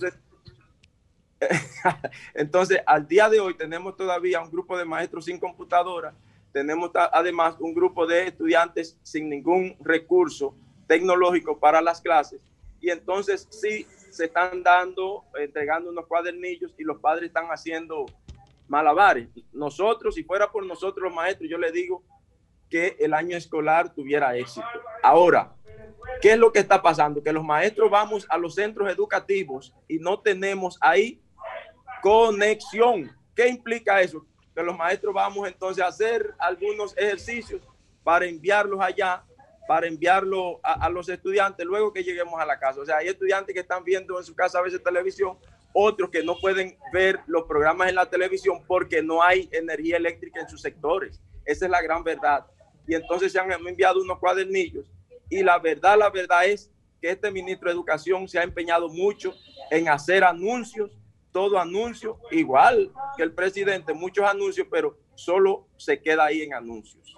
Nosotros los maestros estamos dando lo mejor y estamos poniendo nuestro mayor empeño porque es un año escolar desafiante y nosotros sí que estamos interesados realmente en esa situación. ¿Cuál es la situación real? Que hoy nosotros tenemos entonces centros educativos donde los maestros están yendo a contaminarse. Por ejemplo, nosotros teníamos un grupo de maestros que producto del concurso, no se dio el concurso y entonces eh, se, se, se, tuvieron que contratar maestros. Pues esta gestión entonces decidió no contratar maestros. Y hoy tenemos entonces la deficiencia de alto número de maestros en los centros educativos. Y los maestros vamos al centro educativo. Hoy, producto de eso, de, de, de los maestros están yendo al centro educativo a contagiarse de COVID. Tal es el caso, por ejemplo, del CESCAR. El CESCAR es el Centro Santo Cura de Ar, que está en la Duarte con, con Obando. Obando. Capotillo. Ahí nosotros tenemos 10, 17 elementos y 9 maestros con confirmados con COVID. No. Tenemos, 17 profesores. Tenemos, por ejemplo, Oh, Dios, sí. perdón, 17 profesores. 17, o sea, sí, 17. Entonces tenemos también la escuela María Auxiliadora en Loma del Chivo con 27 los profesores febrero. infectados ahí. Ay. Igual tenemos en la escuela en Villas Agrícolas otro profesor infectado. España. Igual tenemos en hermana, en, en, en hermana Rosario Torres, que está en Guachupit. O sea, los profesores están yendo a los centros y se nos están infectando. ¿Por qué?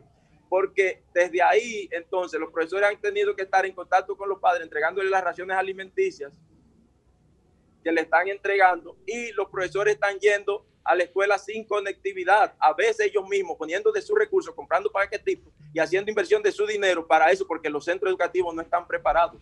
Y, Profe los, y los profesores sí tienen entonces internet en su casa pero el ministro dice que hay que ir a los centros educativos. O bueno. sea, una, una, cosa que uno ni siquiera se explica. Eh, profesor, eh, mire, el tiempo es corto, pero yo necesito que usted venga, Ay, sí, sí, usted sí, venga aquí, a ver si usted puede venir el sábado de nuevo con nosotros, porque sé que usted está eh, así, en unas actividades y nos gustaría, una actividad de trabajo, y nos gustaría que usted viniera el sábado, porque el tiempo es corto y tenemos otro invitado y le damos las gracias de verdad por participar en el desahogo. Una y queremos minuto. ese, ese, ese compromiso de usted para nosotros. Ya para tenemos, despedirse, profesor, para despedirse. Sí, porque tenemos al invitado ya en línea. Para despedirse. ¿Cómo no? ¿Cómo ¿Qué no? usted diría de los seis meses de la alcaldesa?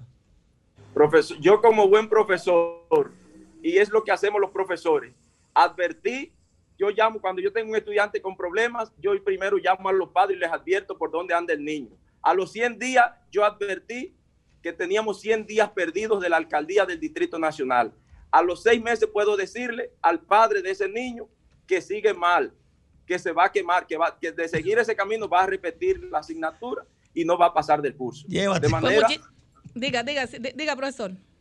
de manera que lo que estamos diciendo, que lo que se ha em- ha embarcado, que ahí no hay un plan, hay realmente, hay, hay unas actividades de COVID. Por ejemplo, hoy se hizo una actividad de COVID, de, de realización 17.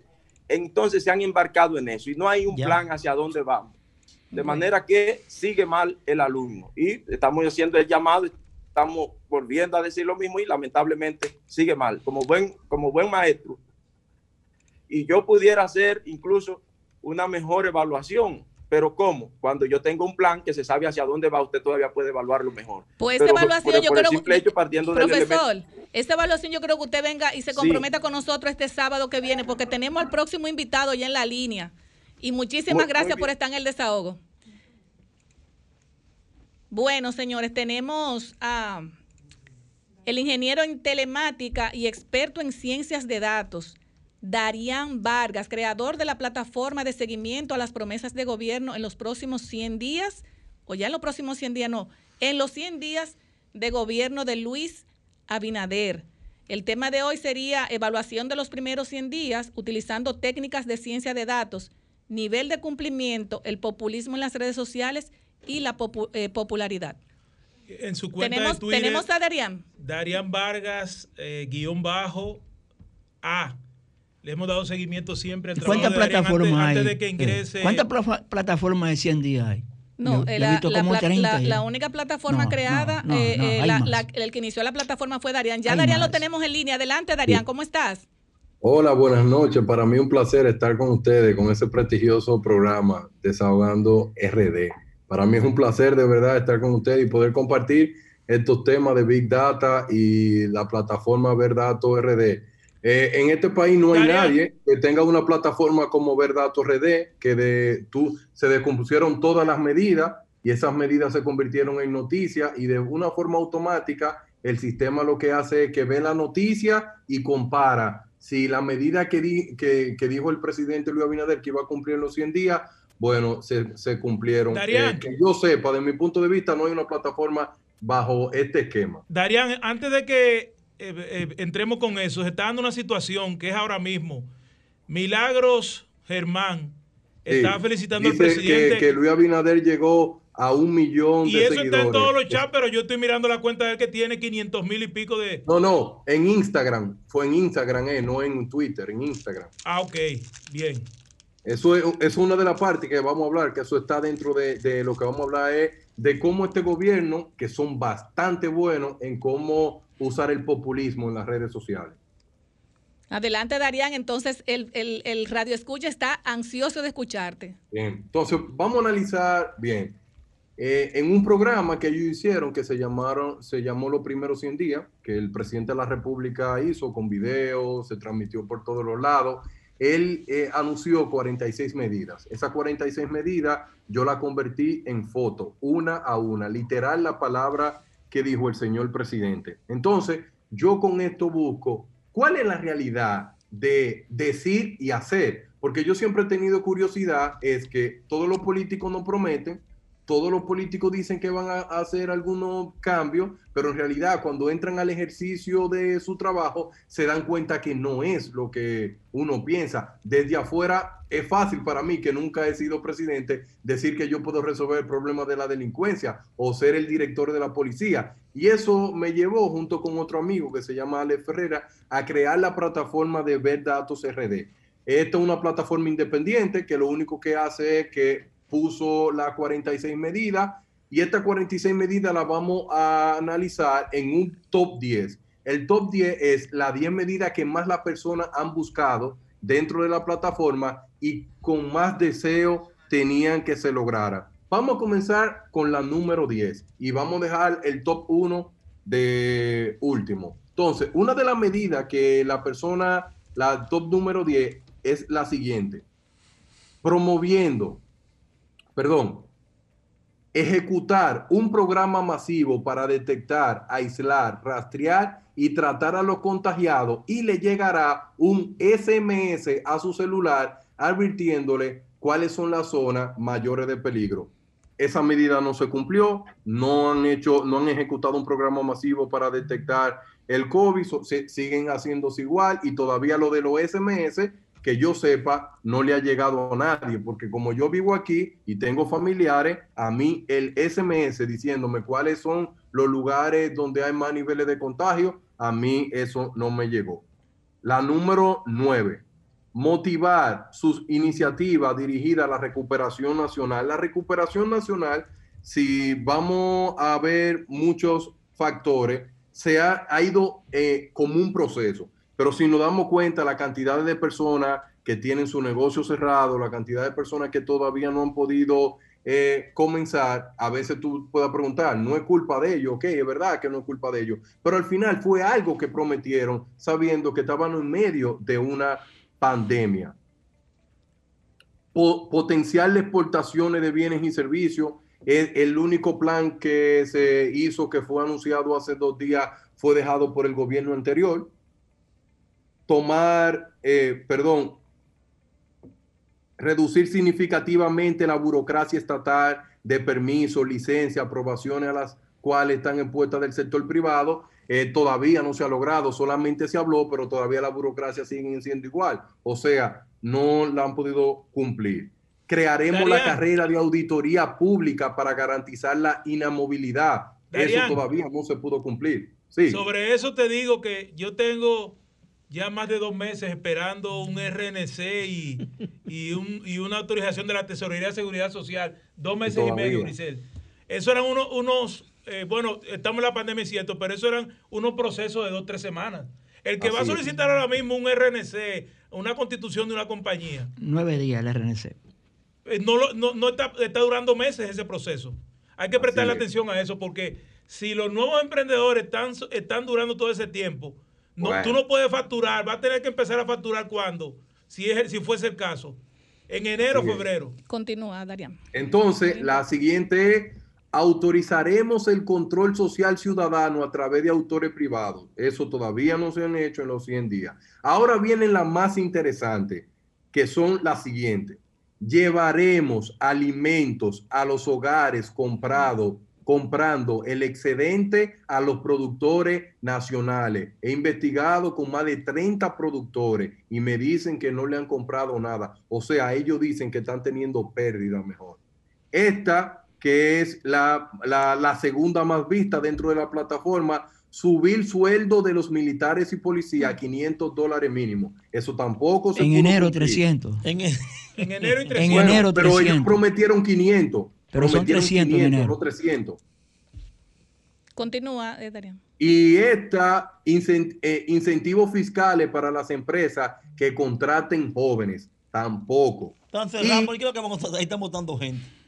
Y entonces esta que es la más interesante, la que muchas personas me imagino que votó por esta, votó tal vez por esta medida es la siguiente. Propone fondo de 10 mil al mes para quienes pierdan empleo por coronavirus. Ay, mamá. Esa es lo que más la gente Hay entra. a 2000 ver en si Santo se Domingo cumplió Este. y no pudo cumplirla. Y eso te lleva así que él solamente pudo cumplir el 2.17% de la medida. ¿Por qué? Porque la mayoría de usuarios dentro de la plataforma han dicho que ellos sí han garantizado, han garantizado que el Ministerio Público es independiente. Eso lo vamos a ver a través del tiempo. Las personas ahora mismo piensan que sí, pero realmente eh, esto queda demostrado que no es lo mismo tú decir que va a ser por ganar votos y está en el ejercicio de poder. Y eso es lo que yo quería ver. ¿Qué tanto es la verdad después que tú estás dentro? Yo sé que todo cambia, pero yo creo que para una próxima oportunidad se debe de pensar mejor qué tú vas a hacer en los 100 días, porque tal vez lo que ya tú pensabas ya no era y esos recursos tuviste que darlo a, a otro lugar. ¿Cuántas personas no están esperando los 10 mil pesos? Muchísimas te, personas. te voy a te voy a responder lo del Ministerio Público como lo del caso de la ministra Kimberly que Ay. cobró octubre. Sí. Y me escribió una persona cercana a ellos diciéndome que ella había dicho que la pusieran en licencia Sin después del disfrute, 19. sin disfrute de que eso. ya la nómina se había mandado. Dije yo, lo que ella tenía que hacer era devolver el excedente y depositarlo en una cuenta. ¿Cómo se está haciendo? Sí, hizo- lo del, lo- lo del Pujol. Ministerio Pujol. Público Independiente, ¿usted sabe cómo se resolvía? Aún la constitución todavía no lo tiene. llamando al Consejo Superior y que un fiscal de carrera, dos fiscales de carrera, hubiesen ocupado esa posición. Igual fueron dos personas nombradas desde afuera por el presidente. Es decir, claro, son dos personas con mucha capacidad y que esperamos que van a hacer quizá un trabajo más independiente que lo que se ha visto anteriormente. Pero cuando se habla de carrera en el Ministerio Público, había que buscar los fiscales. Darían, Ahí Que ya- los de carrera. que ya son una, de carrera. Una pregunta. Darían. Sí, claro. Una pregunta. Sí. ¿La plataforma tiene acceso para que una persona común y corriente deje los mensajes, Sí, se quejan, puede que entrar dicen? y ver todo. Verdatosrd.com. Atención, atención, señores, anoten. Repítelo, Darían. Verdatosrd.com. Darían, pero en tu cuenta de Twitter no se ve. eh, tú no la tienes ahí ese link, pónmelo ahí arriba. No, la- para- no lo he puesto el link, Da- si ah, lo voy da- a poner, da- como yo lo publico todos los días. Entonces, ahora vamos a hablar de este fenómeno. ¿Por qué si él no ha cumplido con la promesa que, promet- que prometió a los 100 días, mantiene una popularidad tan alta? Tú te preguntarás, wow, ¿y cómo ha logrado eso? Esta luna de miel, de una forma increíble. ¿Cómo, cómo es que ha, ha logrado te- que el pueblo siga teniendo esta empatía? Simple. En Miren, redes sociales. Miren, esto, esto es una forma increíble. En pero redes voy a- sociales. Hay que vivir en los barrios para Sí, eso. todos, todos los otros partidos tomen lápiz y papel, porque esta- No, cuando Leonel eh, empieza este esa oposición, pero la oposición de eh, Leonel es este gobierno, Leonel desde no el está haciendo punto de vista mío, como experto en ciencia de datos y en manejo de información, este gobierno tiene características de exponenciar los temas de una forma increíble. Les. Impresionante. El, el gobierno se da cuenta que lo que hace que la masa explote. Un ejemplo, el senador de Montecristi va y busca a una persona, las redes explotan y el presidente deja que pasen varias horas, pasaron 18 horas y viene en su Twitter de una forma increíble y dice, haciendo ese policía, las redes que hacen explotan y el ánimo sube y sube y sube y comentario y comentario. Muy buena y cuando estrategia. tú vienes a ver, tú tienes todas las redes inundadas con técnicas de propagación de información, con técnicas que le han permitido a este gobierno mantener una popularidad altísima cuando la persona tal vez en, hasta este momento la crisis no nos ha golpeado duro porque todavía siguen los programas sociales. Ahora yo me pregunto, ¿funcionarán esa técnica cuando los programas sociales Hmm. dejen de estar como fase, para ti o quédate en casa? Y eso me lleva a mí a demostrar la, la, el parecido que tiene mi presidente Luis Abinader con el presidente de, de, de El Salvador, el presidente Bukele. Bukele. Tienen la misma forma de actuar, la misma forma de responder a través de Twitter, la está tratando de también vestir de la misma forma que él. Y es una cosa que a veces tú dices, wow, es impresionante. Sí, sí, porque Qué- esa- qué esa- esas son estrategias de comunicación Sí. eh, que se están ejecutando, pero también hay algo que le da ventaja al presidente Abinader y es que la población le tiene confianza todavía. No, y lo hizo, lo Luis hizo. Abinader llegó al gobierno siendo uno de los hombres más No, ricos de este país. Y lo hizo anoche y hoy. Anoche. Darían. ano- perdón, Grisel. Anoche lo hizo en la Asamblea de Alcaldes cuando anunció Por primera vez que va a aumentar el presupuesto a los ayuntamientos y esta mañana lo hace en Villahermosa, un pequeño municipio de La Romana, que pregunta cuántos solares hay aquí sin título y dice, le voy a dar el título a toda la familia. Exacto. Y eso se está propagando. Darían, eh, eh, esa- eso que está diciendo eh, nuestro compañero Vianelo son una de las estrategias que usa realmente el presidente. Eh, ¿Tú crees que eh, eh, en estos próximos meses, días, se cumplirán las, las Promesas. promesas?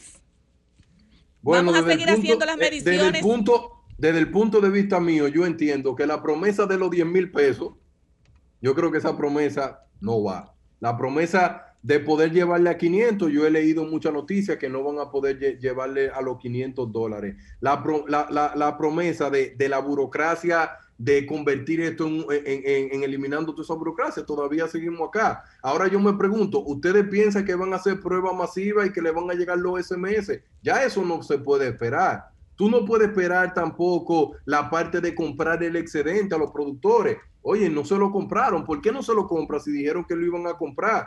¿Qué ha pasado con eso? ¿Qué ha pasado con el incentivo que le iban a dar a la empresa para que contraten los jóvenes? ¿Qué, qué, qué, qué va a pasar con esto? Y yo sé que hay un problema a nivel mundial de, de- de la economía, pero nosotros no podemos seguir apostando que el turismo es que va a subir, señores. To- la, gran, lo- lo- lo- las grandes predicciones que se tienen es que el turismo es muy posible que no arranque en su totalidad en el 2021. Se espera que arranque en el 2022. Ahora, ¿cómo nosotros vamos a hacer? ¿Qué vamos a hacer nosotros como país? Esperar que el turismo funcione a toda su capacidad para que este país vuelva en sí. Entonces vamos a tener días difíciles. Es que con, con lo de los excedentes agrícolas, co- yo quiero hacer una observación y es la siguiente. Primero tú tienes que medir en cuáles rubros tenemos excedentes, pero ¿quién te lo va a contabilizar? Tú tienes un técnico en cada municipio para eso. No hay esa cantidad de técnicos. Tú tienes un INEPRE fuerte para comprar los excedentes. No lo tienes. ¿Quién y cómo? ¿Cuál es la pauta? ¿Cuál es el programa? ¿Cómo lo vamos a hacer? No es posible me, eso. me voy a permitir informarles a nuestro radio escucha, al país y al mundo, que tú vas a estar con nosotros los últimos sábados de cada mes haciendo este tipo de mediciones para que nuestro país esté al tanto de cada una de esas eh, prácticas, ¿verdad?, que hacen los gobiernos, porque es muy importante para nuestro radio escucha, el mundo y todas las, pa- la- la- las plataformas sociales que ahora mismo están conectadas. Darían, Así quédate es. en línea que tenemos una llamadita, por favor, dame un segundito. Tenemos una llamadita. Desahógate, República Dominicana. Buenas Sí, tardes. buena- buenas tardes, desde la Romana le hablo. Adelante. El señor que está ahí con ustedes, usted lo que tiene que criticar el ladrón que ustedes tenían en el palacio, que es Danilo Medina, hizo a toda su, su, su familia multimillonario. Así que no critique a Luis Abinader, critique el ladrón que ustedes tenían ahí en el palacio. Eso es lo que usted tiene que hacer. Eh, tenemos otra llamada. Buenas tardes. Buenas tardes, adelante. Habla Marisol Peralta, aquí de la Cañita. Marisol es fija en desahogo. ¿Cómo tú estás, Marisol? Buenas tardes. Adelante. Amado. ¿A Quiero cómo están los huevos? Los huevos están a 8, la sopita a 8. Quiero felicitar una silla de ruedas para un joven que le dio una trombosis. Ah, bueno, hacemos una petición para una silla de rueda. Eh, a ver quién, por favor, nos las puede aportar. Saluda- Eh, seguimos. Saludamos a Javier Ubiera, que es uno de los dirigentes jóvenes de la Fuerza del Pueblo, que está en sintonía. Ay, muy- está en muy sintonía bien. con el programa Javier, Excelente. uno de los grandes cerebros que tiene la política. Otra llamada. Sí, buenas tardes. Darían, ya tú eres parte de este programa. Coger otra llamada. Buenas tardes, desahógate. Sí, Primitiva Maldonado de la Romana. Buenas tardes, Primitiva. Sí, gracias. Un abrazo a ustedes y a la persona que están en sintonía. Bueno, eh, esa que llamó de aquí de la Romana, eh, que el Señor lo perdone, como dicen los cristianos, porque diciéndole a nuestro querido Danilo Medina Ladrón, uno de los hombres más serios de este país en la Eso es la democracia que permite. Eso es Ramón de Campo Amor, todo según el Había un, color. había un gobierno anterior que mandaba a buscarlo con helicóptero. a que Ah, miren, eh, hablando, hablando de esa, de, de esa señora que, eh, Gracias por esa llamada. gracias por esa llamada. El otro día vi Para unos, que vean que los romanenses no son como la anterior. Así es. Porque la- la- la- siempre el respeto. Ese llamó lleno de eh, trae odio. respeto. Sí, sí, porque sí. Yo, yo le decía Le entró a Vianelo, increíble. Fue que no ganó, él no ganó, él era candidato yo, a regidor y yo no tengo ganó. una observación Ah. que hacer. Yo tengo una observación que hacer y es con Tenemos relación a un llamada, comentario. llamada. Perdón, déjeme terminar. A un comentario que hizo el, el artista Johnny Ventura con relación al, presiden- al expresidente Danilo. Medina. Y esas son de las palabras que no se le puede decir eh, eh, palabras eh, tan feas, ¿verdad? A ningún gobernante. Eh, puede ser a Danilo Medina hoy, mañana puede ser al, al presidente Luis Abinader y, y mañana puede ser a otros. O sea, los dominicanos debemos, debemos tener respeto por los que han sido y han gobernado el país. Cel. Señores, adelante. Buenas tardes, desahógate. Buena. Buenas tardes. Sí, eh, Apolinar Leiva. Buenas tardes, Polinar. Sí, eh, el joven que tiene la aplicación para medir los 100 días, ¿cómo es? Ariel se llama? Darían Vargas. Darían, dile la, la Sí, sí, aplicación hola, a ese ¿cómo está radio. usted, don? Cualquier pregunta, hágala. Ah, no, yo quisiera que usted me haga una sobre sobre los casos de corrupción de Odebrecht que Jean Alain ocultó y sobre cómo él se manejó con la procuradora Miriam Germán y esos casos. También hábleme de José Ramón Peralta, cómo manipuló todo. Sigue, que el agua sigue, lo llevó sigue a a él, 400 que pesos la libra. Un momentito para que me responda en el aire.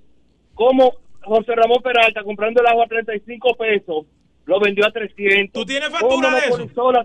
Espérate? ¿tú tienes Y factura de eso? Y todos los comercios que él quebró. Pero yo quisiera que usted me lo midiera. Yo soy uno de los afectados por culpa del monopolio de la Punta Alta. No, no, que son demasiados sin fundamento. No, no, pero a- acusar aquí, eh, lo que No, pasa no, es que lo que sucede. Tú no puedes agarrar un micrófono detrás de él. Él puede venir aquí, nosotros lo invitamos. Yo te emplazo a ti a que vengas aquí al programa y te recibimos a la hora que tú Y tú quieras. vienes con los documentos Pero tú la mano. no, sin documento. Que es de la cara. Claro. Y que venga aquí y lo diga. Buenas tardes, Por- desahogo, Ah, adelante. bueno. Bueno, buenas tardes. Buenas tardes. Aquí de la romana. Hola, Romana Ese está activa. ahí, ese es un lamboncito aquí que le dicen que el gomero. No, no digas así, hombre. Imagínense ustedes un gomero. No le digas así. Eh, sí, pero exacto. le- lo Grisel, bueno es que yo quiero todo el decir mundo algo. tiene derecho Grisel. a. Dime, Daniel. Yo quisiera decir algo, miren. Sí, claro. Este tipo de plataformas la atacan mucho, pero a veces yo siempre quiero que ataquen, ejemplo, con, con el nivel que se merece. Tenemos Tú puedes decir cualquier cosa de otro gobierno. Bueno, esos son problemas de los que fallaron, esos no son problemas míos. Ahora, si, si todos los dominicanos somos conscientes, nosotros debemos de medirlo todo para estimarlo todo. Y si el presidente dijo que iba a dar 10 mil pesos y no lo hizo, no es mi culpa. La plataforma solamente lo mide. Si el presidente dijo que iba a dar incentivo a las empresas para que contraten jóvenes en los primeros 100 días y no lo hizo, eso es parte del cambio que ustedes deben de pedir. El cambio que deben de pedir no solo yo, sino que lo que se diga se haga. Que si ahí van, van a hacer pruebas masivas y que le van a llegar un CMS diciéndole a usted el nivel de letalidad o de propagación que tiene el virus y no se hizo, usted debe decir, wow, eso es verdad, eso no se pudo lograr, pero no, no es científico y no tiene nada tú venir a hablar del pasado cuando tenemos otro paradigma. Tenemos que seguir con un país Todo el que hizo algo mal debe responder él, no una plataforma que lo único que hace es ayudar a la población a saber que lo que te dicen no es lo que se hace. eso es lo que la población debe valorar. Buenas tardes, desahógate. Salud. Saludos, Barahona Mundo, le habla Francisco Pérez Pérez. Adelante, De Barahona, Barahona. Francisco Pérez y Joven, Pérez. óigame, ese programa ha, cerrado los demás programas. Y ustedes interactúan, actualizan a la población nacional, internacionalmente. Gracias. En lo económico, en lo político, en lo social. Pero óigame, me voy a desahogar. Cada gobierno, cada gobierno tiene su estilo de gobernar. Es así. Cuando un ciudadano eh, arremete cuanto a cualquier candidato, está fuera del orden democrático. La democracia te dice a ti que un gobierno actúa como vienen los nuevos tiempos. O sea, no estamos gobernando para el siglo XVI, XVII, XVIII. Estamos gobernando para el siglo XXI. Ok, Y gracias. Cada gobierno gracias. tiene su estilo. Muchas gracias. Muchísimas gracias. Mire, tengo que dar una mala Otra. noticia en el ámbito del deporte antes de la próxima llamada. Este pelotero, un caballero, hasta ahora había sido lo es, Miguel Batista, dice que la fiscalía confirmó el arresto de Miguel Batista, El poeta. el poeta, por amenazar de muerte a su expareja Pero él es evangélico. y Tenemos- también de maltrato psicológico. Escúcheme, tenemos otra llamada. Buenas tardes. Qué pena. Buenas tardes. Buenas tardes. Adelante. Eh, yo digo que los 100 días del presidente no están bien los 100 días porque ni Danilo ni el presidente que está ahora han hecho nada, no le han dado nada de desayuno a los muchachos, no le están dando de nada en la escuela. Fátima Oscar Santana. Gualey. Muchísimas gracias. Tenemos más llamadas, Franklin.